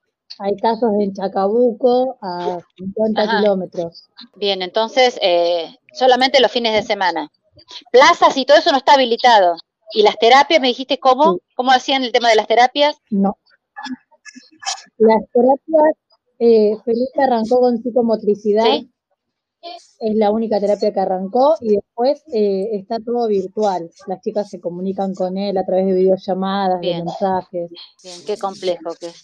¿Qué les parece? Vamos una hora y media de, su, de, de vivo. ¿Qué les parece si arreglamos otro vivo para dentro de un par de semanas y nos volvemos a conectar Genial. y interactuamos con la gente y vamos contestando preguntas de la gente de cómo un grupo de mamás se organizan para vivir en esta cuarentena y podemos dar consejo entre todos como para poder eh, sobrellevarla. Como para que no se haga tan extenso excelente. esta hora y media. ¿Está bien? Después entre nosotros bien la próxima, la próxima, el próximo vivo y por ahí con algunos Sí. tips de cómo hace cada uno en cada provincia o en cada país como para poder sobrellevar esto. Excelente. Excelente. Yo me quedé con ganas de muchas preguntas más, ¿eh? Yo quiero seguir chusmeando. Yo quiero aclarar Sí. ahí un comentario que- la continuidad pedagógica acá en Mar del Plata. Sí, sí, lo dije.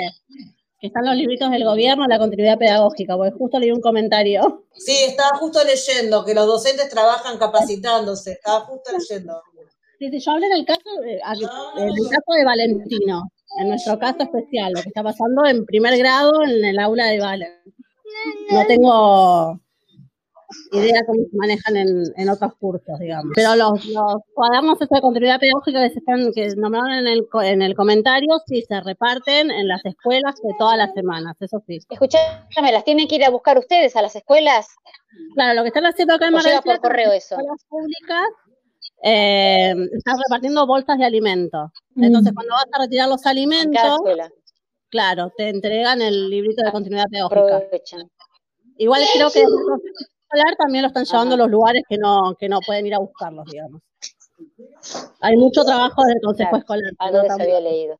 Sí, sí, se, se está trabajando bastante. Hola Daniela, bienvenida nuevamente. Hola, llegué al final. ¿Cómo estás? Llegaste al final, bueno, bien, bien. Eh, yo sabes que me quedé con ganas de preguntarte una cosita para no ser más extenso y no me mate Paula. ¿Cómo hacen ustedes con el tema de las terapias? Ah, eso es súper, súper complejo porque mm, en general hay muy pocos niños con TDAH acá en Chile que hacen terapia, que, se hace, que, les hacen terapias. Eh, generalmente no está se... recomendado, no está recetado. Mm, no, no sé. La verdad es que te puede, lo, te lo puede sugerir, pero los papás como que pasa que a veces no tienen el dinero suficiente para poder pagarlas porque son carísimas. Y, de otro modo, entonces al fin y al cabo las terapias para los niños con TDAH eh, son mucho más yo no, no sé muchos niños que realmente estén con terapia, con terapia, digamos, con psicólogo. Con psicólogo podría ser, pero por ejemplo, con terapeuta ocupacional, prácticamente nada, prácticamente nada. El diagnóstico del TDAH en Chile. Un abandono increíble. sí, es considerado un poco como. Es como. Eh, es considerado como un poco un tema eh, familiar, casi como como de, de, dificultades familiares más bien y, que en el fondo los niños son malcriados. Un poco eso, un poco eso. el problema es la familia, sí, sí, en algún momento de mi vida también me lo han dicho eso, ¿eh? que la culpable era yo. Claro, entonces todavía estamos en esa dinámica acá. Todavía estamos en esa dinámica, entonces... Están en la, en la fase 1, digamos. Sí, sí, sí, no, y además que hay, hay una cantidad de, niños diagnosticados impresionante y muchos de ellos no lo tienen. Pero de los colegios los mandan a, eh, los neurólogos obligados para que los, los mediquen, porque los profesores muchas veces no lo toleran o no lo soportan en, en la sala o en el aula, como le llaman ustedes. Y eso es porque los profesores no están preparados y muchos tampoco quieren capacitarse. Entonces, además son, son aulas que tienen 40 niños en la sala que con una profesora o dos profesoras y acá tener un acompañante en sala es carísimo, carísimo, prácticamente impagable. O sea que Daniela, cuando vas a retirar a tu hijo, lo retirás escondida atrás de un árbol, porque la culpable de todo lo que le pasa a tu hijo sos vos. Claro, claro. No, de hecho, yo lo tuve que sacar de un colegio donde la culpable fui yo.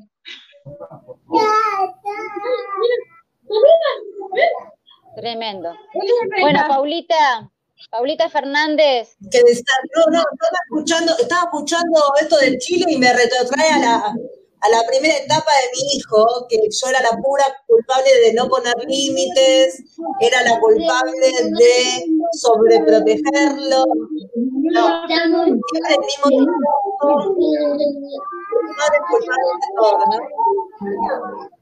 Ah, sí, sí, no, acá, acá estamos en primera fase de todas maneras. Y de hecho, yo creo que las mismas familias están tan agotadas con este tema las mamás sobre todo, que somos las más estigmatizadas, porque uno reclama, la mamá va al colegio y dice, no, no quiero que traten a mi hijo mal, y eres histérica, de base, de base. Ya, la mamá histérica del curso. Entonces, eh, eh, es tanto el agotamiento mental y, físico que después no quieren, no, no, no pueden participar en otras cosas. Ya, ya, y eso genera problemas familiares, eh, digamos, eh, de relaciones de pareja, divorcio, etcétera. bueno, es, yo siempre digo que la de la víctima, ¿no? Esta cosa de señalar constantemente a la que es víctima en este caso, porque nuestros hijos son eh, señalados, digamos, acosados por bullying, maltrato de otros compañeritos, digamos, y a nosotros se nos señalan como mala madre, que no ponemos límites, que no sabemos, es como que estamos en un constante evaluación de ser, como ser madre, ¿no? Porque tenemos a nuestros hijos con un diagnóstico, nos tienen, el fe de evaluarnos de qué tan madres somos, si somos buenas madres, malas madres, es una locura. Pero no solo el sistema educativo, los médicos también, el sistema médico te evalúa, tu familia te evalúa, la sociedad te evalúa y vos lo único que querés ser mamá. Y te terminás convirtiendo en maestra, psicóloga, abogada, eh, hacedora de trámites, gestora. Sí, Yo como un polirrubro, ¿viste? Aparte de ser mamá. Sí. Lo que pasa es que es primero tipo el huevo de la gallina. Si los médicos no nos apoyan, si los médicos niegan el trastorno, al menos a nosotros nos pasa igual que en Chile, ¿no? Acá en Uruguay estamos igual. Si los médicos niegan el trastorno, si los médicos niegan la condición, obviamente después los maestros la van a negar porque no tenemos un apoyo atrás médico. Acá es al revés. Primero. Acá es al revés. De hecho, hay sobrediagnóstico, porque hay, hay muchos niños que tienen otros problemas que pueden ser incluso, dice yo, efectivamente familiares por razones específicas y personales que tienen comportamientos que ellos les llaman disruptivos. Es una palabra que yo encuentro violenta. Eh, entonces, como tienen comportamientos disruptivos, los mandan a los neurólogos. Y muchas veces los neurólogos sí les dicen a todos que tienen TDAH, o a veces no son neurólogos, son médicos generales. Eh, no todos los neurólogos, porque no quiero generalizar, y em, muchas veces los medican.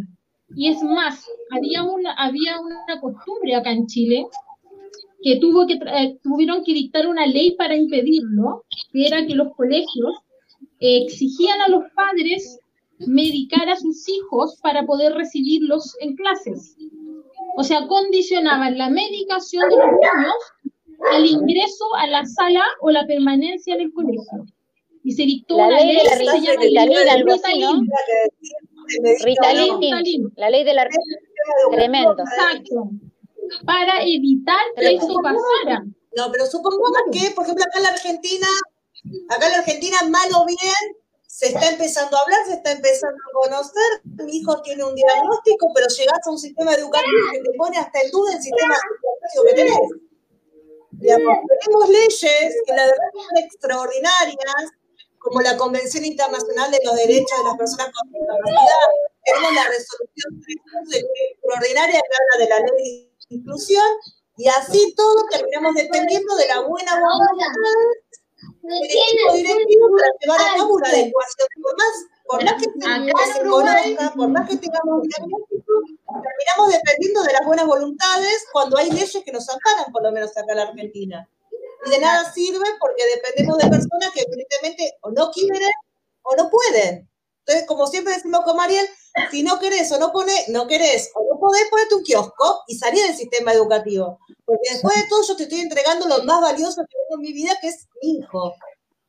Entonces, si vos no querés, si no podés, yo creo que tanto, pero no me pongas tanto en el sistema de salud y sistema educativo, a mí me suena inoperancia cuando vuelcan la responsabilidad a la familia. Es decir, se me acabó el argumento, se me acabó los libros, no sé de lo que estoy teniendo enfrente mío, no sé cómo proceder, desconozco, no tengo ganas de ayornarme, no tengo ganas tampoco de perder tiempo en esto, se lo largo a la familia. No, Eso es traducido a lo criollo lo que se hizo acá. Acá lo resuelven, ¿eh? Mirá que acá lo resuelven pero con un sistema diferente. Ahí va, diferente de Chile, diferente de Argentina. Vos acabas, no te diagnostican porque, porque, por ejemplo, en el caso de mi hija, tuvo un diagnóstico temprano, pero porque hubo que pagar una clínica particular, este, fue todo privado, si no, imposible. ¿no? Si no llegan a los diagnósticos cuesta años acá. Eh, pero si no, habitualmente lo que le pasa a las mamás es, llegan al médico, y el médico no hace diagnóstico, pero sí te da la medicación. El psiquiatra ante para, para, para, conducta disruptiva. Para.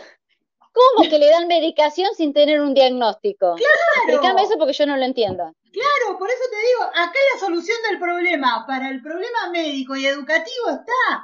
Yo llamo ahora lo podría hacer un día, si quieren lo hacemos vivo. Yo llamo por teléfono a las 8 de la mañana, pido dos, dos paquetes de metilfenidato de 60 y en dos horas me lo traen a mi casa sin receta. O sea, solo porque un médico lo ingresó en una computadora, yo tengo para dos meses, así 120 pastillitas me la van a traer acá a casa. Eso a mí no se me va a negar.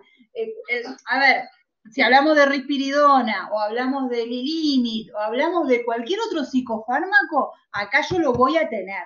Eso acá en Uruguay no nos falta. Lo que son psicofármacos para los Digamos que es la respuesta inmediata que ustedes tienen es la medicación. Pero sin duda, de eso no nos podemos quejar. No nos quejemos de lo que no hay que quejarse. Yo te... Eso, yo quiero ser justa con mi sistema de salud. Yo no voy a decir que está todo mal ustedes acá pueden llevar a un niño que lo van a sacar drogado hasta las manijas en la segunda consulta, no en la primera, en la segunda lo sacan, pero hecho una seda. Las maestras felices porque ese nene lo único que va a hacer en la clase es babiarse. O sea, y después vamos a sumar problemas de sobrepeso que después le va a dar, que le metemos el metilfenidato, ahí no quiere comer, entonces ahí tenemos que controlar que cuando le meto la comida, porque cuando le doy la una no quiere comer, cuando le doy la otra sí come, y así lo llevamos en base a estupefacientes o psicofármacos. Acá eso funciona, pero sin diagnóstico y sin todo lo demás. O sea, porque eso de verlo como una herramienta, de decir, el, el psicofármaco o la droga es la herramienta para algo, acá no. Acá ese es el inicio y el final. Punto. Oh, qué Acá, o sea, acá es al revés. Acá es al revés. Mucho diagnóstico, incapacidad de los padres para poder comprar los medicamentos porque son carísimos, carísimos. Acá te los dan, son, son, bastante.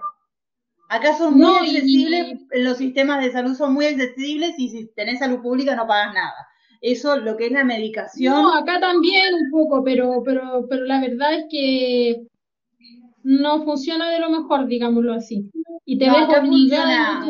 No, no, si, si vos querés calmar al nene, ¿viste? Y vos lo querés tener tranquilito y tranquilito desde los 6 años hasta los 21, acá en Uruguay lo lográs. El problema es si vos querés en realidad que ese niño se desarrolle, que evolucione. ahí ya está. Ahí ya te volviste, ya no. No, no, no. Ahí, o sea, a ver, eh, yo las cosas que he conseguido en el sistema de salud eh, donde yo atiendo a mi hija es a base de que ya me ven y ya saben de que es la loca que termina a los gritos en la mitad de, la mutualista diciendo que va a llamar a los canales de televisión, que me voy a encadenar, que voy a empezar con una quema cubierta, de que empiezo, que le vienen de seguridad y le digo, ¡no me toques! Así con esta... Somos todas locas. Todas. Y ahora, Gaby, para mejor no tuve mejor idea, que abrieron un corralito mutual, que es donde nos permitieron cambiarnos unas a las otras, y no tuve mejor idea que invitarla a Gaby que se cambiara la mía, y Gaby vino acá, o sea que ahora ya está. Ya está, la Asociación Española prende fuego, ya está. Pero, pero lo he conseguido así, de decir, vos me estás diciendo que me vas a negar esto, se lo vas a negar a mi hija, no me toque, yo no salgo de acá, que venga el director técnico, y a los gritos así, y evitando porque, claro, no les gustan los escándalos y cosas así, pero si no, no te lo dan. Te dan una pastillita y listo, y toma las pastillas. A ver, el otro día yo llamé a la psiquiatra de mi hija, hicieron la consulta por teléfono, y mirá, me dio, tengo acá, sin empezar, ¿no? ¿Se ve ahí? No. ¿Y Limit? El Limit. ¿Aripiprazol? Sí. Todo esto porque estaba un poquito alterada. O sea, pero fue todo por teléfono. No le he dado nada. Tremendo. Entonces, es decir, ustedes, es decir, ustedes no tendrían, no tendrían ningún problema. De la Todos juntos te recetaron. Ah, te lo mandan con cadete a tu casa. Por teléfono. No hace falta que tampoco digas nada. No, y no falta el contacto físico. Levantás un teléfono no, y te no, tipo una pizza. Claro, claro. Y hija, que tiene 16 años. O sea, que pedir una pizza y pedir un Rubicén es lo mismo en Uruguay. Exacto. Emma me decía, te mando melatonina también. ¿Te mando qué? Mandame una de Ritalin. me decía, ¿te mando melatonina también? Digo, no, no, de Ah, eso por las tengo- dudas. por las dudas te mando también. De, Ah, no, no. de esta que me mandaron dos frasquitos. No, no, es tremendo. Mi- Mirá Daniela que ella no lo puede creer, pobre, que haya nada que ver, todo lo contrario, que no consiguen medicación, que es todo carísimo. No, no consiguen, no, No lo puede consiguen. creer. Hay familias que sufren porque no pueden medicar a sus hijos y sus hijos necesitan estar medicados para poder eh, eh, integrarse socialmente. Escolarizarse. Por, por eso, Claro. por una cosa más básica siquiera, por poder integrarse en, eh, en su núcleo social. Necesitan estar medicados porque si no son rechazados por su entorno. Daniela, discúlpame, pero siento como que no hay, siento que no hay un- un- un- algo intermedio. Es decir, o estás medicado eh, o estás medicado, porque no veo que, que haya una manera más accesible a estar con muchas- estos niños que tienen ciertas dificultades. Claro, hay muchas familias que no quieren medicar a sus hijos, pero en los colegios, como exigen tanto, ¿ah? En Pero a Chile ver, no hay nada y en Uruguay, en Chile no hay nada y en, y en- y en Uruguay hay una sobremedicación. La Claro. llamas el teléfono y te la mandan. podrían mandarnos unos más. para repartirlo, porque realmente Pero claro, pero es Daniela, imposible. Daniela, escúchame, pero también entonces están, estamos ahí en el tema de que desconocen puntualmente el tema de la medicación, porque hay muchos chicos que la medicación los ayuda, pero hay muchos chicos que la medicación no la toleran. Claro. ¿Y qué hacemos con es que- esos chicos que no toleran la medicación? No tienen chance Es- de nada. Ese es el problema. No, no hay, eh, un- por decir, una política pública orientada al déficit atencional e hiperactividad. No la hay, no la hay. Los niños son Demasiado No rechazados por sus padres, no rechazados un en los colegios. En Chile, y Uruguay no hay tratamiento individual. Vos no. situación para todos por igual. O en Chile no hay nada, o en Uruguay es todo. Digamos, están así, acá hay, hay un poco, hay, hay un poco, hay un poco. Hay servicios públicos que sí dan algunos tratamientos, ahora no es fácil conseguirlo, eh, las horas son difíciles de conseguir, en otros servicios públicos es más fácil, entonces tenemos familias que pueden acceder y pueden tener beneficios incluso gratis y otras familias que les es imposible y otras familias que tienen que pagar para poder tenerlo y pagar mucho. Ahora, las terapias, eso es otro tema, es otro tema y es carísimo, muy, muy caro. Una terapia acá puede costar lo mismo que cuesta el sueldo mínimo. Así, el sueldo mínimo, Acá una eso sale de una terapia. Una terapeuta, el tratamiento de tu Puede llegar a costar, hay más, baja- hay más barato, pero, pero te encuentras en ese rango el tratamiento de tu hijo va determinado si vos tenés trabajo o no. Porque si vos no tenés un ingreso económico, tu hijo no va a poder incorporarse a un tratamiento. obvio. O sea que Claro, en el sistema público, No, en el sistema público, algunos, algunos casos, porque los, si- lo- lo- los sistemas públicos, el sistema público en Chile funciona de diferentes formas dependiendo de donde tú vivas, a donde tú vas. Eh, entonces, en algunos lugares sí tienen eh, posibilidades de acceder a la medicación, sí son diagnosticados, sí a lo mejor les hacen terapia, pero esos son casos específicos. Pero la generalidad es que no tienen acceso o es muy difícil el acceso o simplemente eh, es impagable, es impagable. Porque como te decía yo, Pero por más allá de ejemplo, todo, en el no caso opciones. mío, en el caso mío, la terapia, los- el la terapia ocupacional para mi hijo cuesta 25 mil pesos la consulta aproximadamente, pesos chilenos, lo que serían cuatro sesiones, una sesión semanal, y estamos ahí hablando de alrededor de 200, y, bueno, más del sueldo mínimo aproximadamente. Eso es lo que cuesta una terapeuta ocupacional para una persona que, que, que- que tiene que pagar, eh, que no se atiende en la salud pública. Si tú quieres que las acá- cosas sean más rápidas, tienes que pagar. Acá, Acá si una terapeuta rápido, ocupacional- tienes que pagar. Acá una Entonces- terapeuta ocupacional te sale 100 dólares la sesión, para desorden sensorial. Pero nosotros porque no teníamos, hasta hace tres años no teníamos la carrera. Acá en Uruguay no existía la carrera de, de- de- de terapia ocupacional, no existía ni siquiera.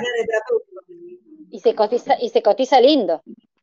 Sí, muy lindo, porque todas estudiaron en el exterior este, y muchas se quedaron en el exterior.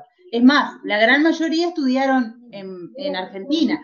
Entonces muchas se quedaron ahí, otras se fueron a estudiar a España, se quedaron en España y las que vinieron acá son las que te levantan.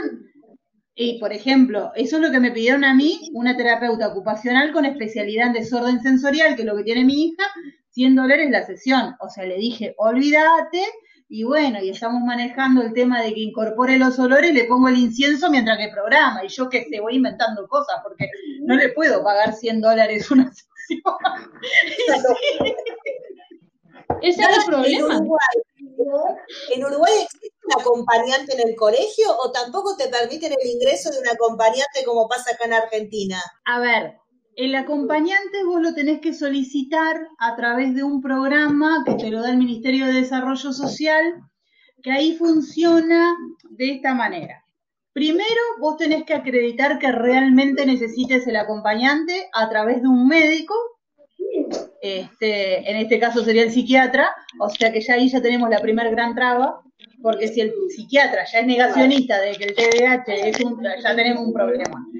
El segundo es, ponele que el médico ahí no te, no te lo habilite por un TDAH, sino que te lo habilite porque el nene te haya destruido la consulta y se dé cuenta de que realmente es capaz de destruir una clase, por ejemplo, como podía ser la mía, ¿no? De que un día en un consultorio rompió todo lo que había.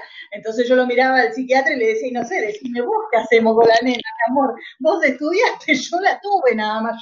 ¿Qué hago? Entonces, ponele que el tipo te diga, bueno, podemos solicitar.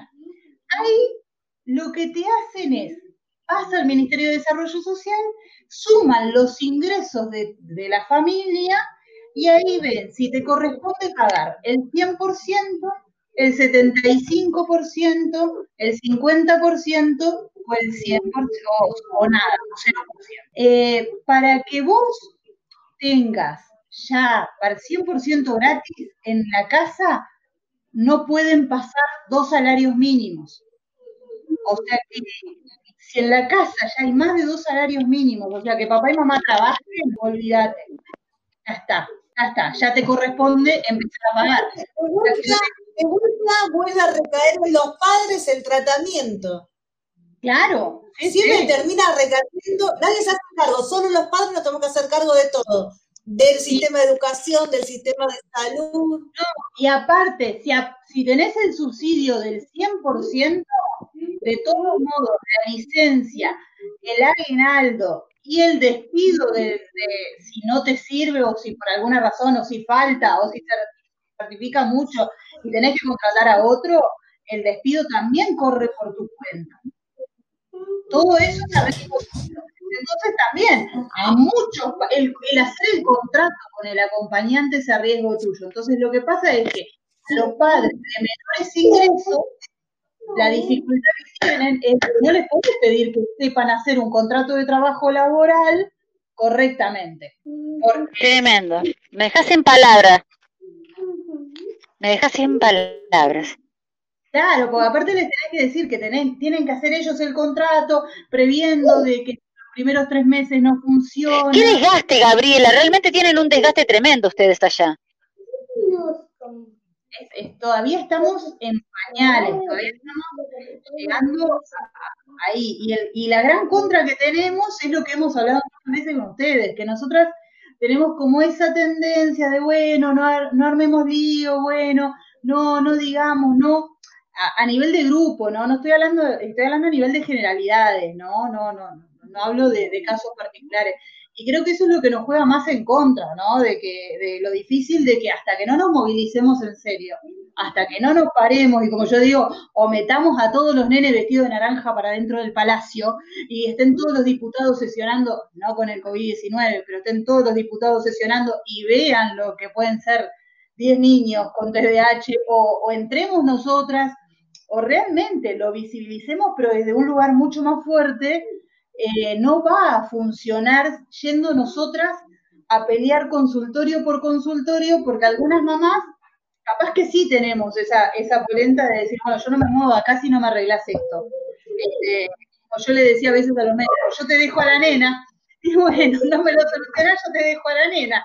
Fíjate qué es lo que te queda del sanatorio después que te deje a la nena así, porque realmente, a ver, eh, era muy intensa la nena en ese momento. Pero hay otras mamás que agarran, se van llorando, se van. A ver, yo me iba, pero no llorando. En el momento, no. Pero hay mamás que en el momento lloran, la pasan mal, están sufriendo y van Entonces estamos en una etapa muy previa donde todo sale de nuestro bolsillo, algo lo que es medicación, como digo, la medicación es casi nada lo que pagamos, pero después es como que todo te acerca a eso, ¿no? A medicar nene, medicalo, medicalo y se te solucionan todos los problemas. Y después nos planteamos por qué esos chicos, o porque cuando vamos a los liceos nos dicen, ah, pero la mayoría de los chicos con TDAH dejan, no llegan a tercero. No, tranquila, dejan. Claro que dejan, sí, por supuesto, dejan por culpa de ustedes, dejan por culpa del sistema. Ustedes lo echan, ellos no dejan, ellos no eligen dejar, ustedes los echan. O sea, ustedes los sacan para afuera del sistema. Porque no nos pueden dejar toda la vida. Chicas, yo creo que esto da como para mucho más, ¿no? Y ya vamos como dos horas de charla y en cualquier momento lo vamos a quedar hablando las, seis, las cinco solas. Es como que era familia de leonas distendida y esto ya se pasó a, a la charla mensual, digamos. Eh, ¿Qué les parece si después por privado nos quedamos hablando y concertamos como otra fecha, las publicamos en nuestras redes y hacemos otra familia leonas distendidas como para volver a, pues, a, seguir hablando de esto, de nuestro día a día, ¿crees? Porque si no vamos a, si seguimos acá, hasta mañana nos quedamos. Pero bueno, digamos, eh, vamos a darle como Dale, dale, me encanta la idea. Aparte como... Aparte como que a mí se me está yendo muchísimo la señal y no las estoy escuchando muy bien. no, no, la señal no ayuda para nada. Pero hagamos algo, cortemos acá, ponemos una nueva fecha, Dale, volvemos genial. a publicar a las redes y nos volvemos a juntar. Y, y podemos interactuar con el público. Estoy leyendo un montón de comentarios y en la próxima eh, podemos ir leyendo los comentarios y podemos incluir a la gente que nos está mirando. ¿Qué les parece? Seguro, una, Oye, una- una segunda etapa, porque bueno, la idea ¿puedo de esta vez fue eh, conocerlas. Así que bueno, para la segunda empezamos a interactuar. ¿Puedo decir algo antes Dale, de Diego, sí, dale. Sí, sí, sí. Ya, lo que pasa es que Sí, cuando dale, yo decido, ¿qué necesitas? me fui cuando estábamos hablando de las terapias, se me acabó la batería, pero yo lo que quería decir que el sueldo mínimo chileno puede salir, por ejemplo, a hacer tres tipos de terapias distintas. No es que una terapia cueste eso, hay, hay sí lugares donde pueden costar eso, pero en el caso mío, por ejemplo, si yo pago un audiólogo, pago terapeuta ocupacional y pago psicólogo, sí podría llegar a costar lo que sale el sueldo mínimo de una persona en Chile. Eso es importante aclararlo, por si acaso. Eso quería. Bien, bien. No, igualmente es una locura, digamos, usted mandar a un chico a tres terapias y tener que dejar un sueldo de qué come después, digo, ¿no? Digamos, terapia o comemos. Es una- Acá le damos y, y que ritalina. no quiera comprarse zapatilla nueva porque no, no lo sabemos. Bueno, chicos, eh, la seguimos la próxima, nos ponemos, seguimos hablando por los medios habituales y ponemos una Gracias, nueva gracias fecha para, para volver a encontrarnos y empezar a, a hablar esto en forma completamente distendida de lo que nos pasa y en, nuestro- y en las realidades diferentes de los países, ¿está? Sí, perfecto. Que les Bueno, vaya bien, cuídense. nos vemos. Un gusto conocerlas. Nos vemos. Que estén Chao. bien. Chao. Parece que se cortó. Chao, chao. Gracias por estar. Chao, Gracias, chicas, por sumarse. chao, chao. Chao, Mariel. Seguinos a través de nuestras redes, Facebook, Instagram y Twitter como Familias Leonas TDH.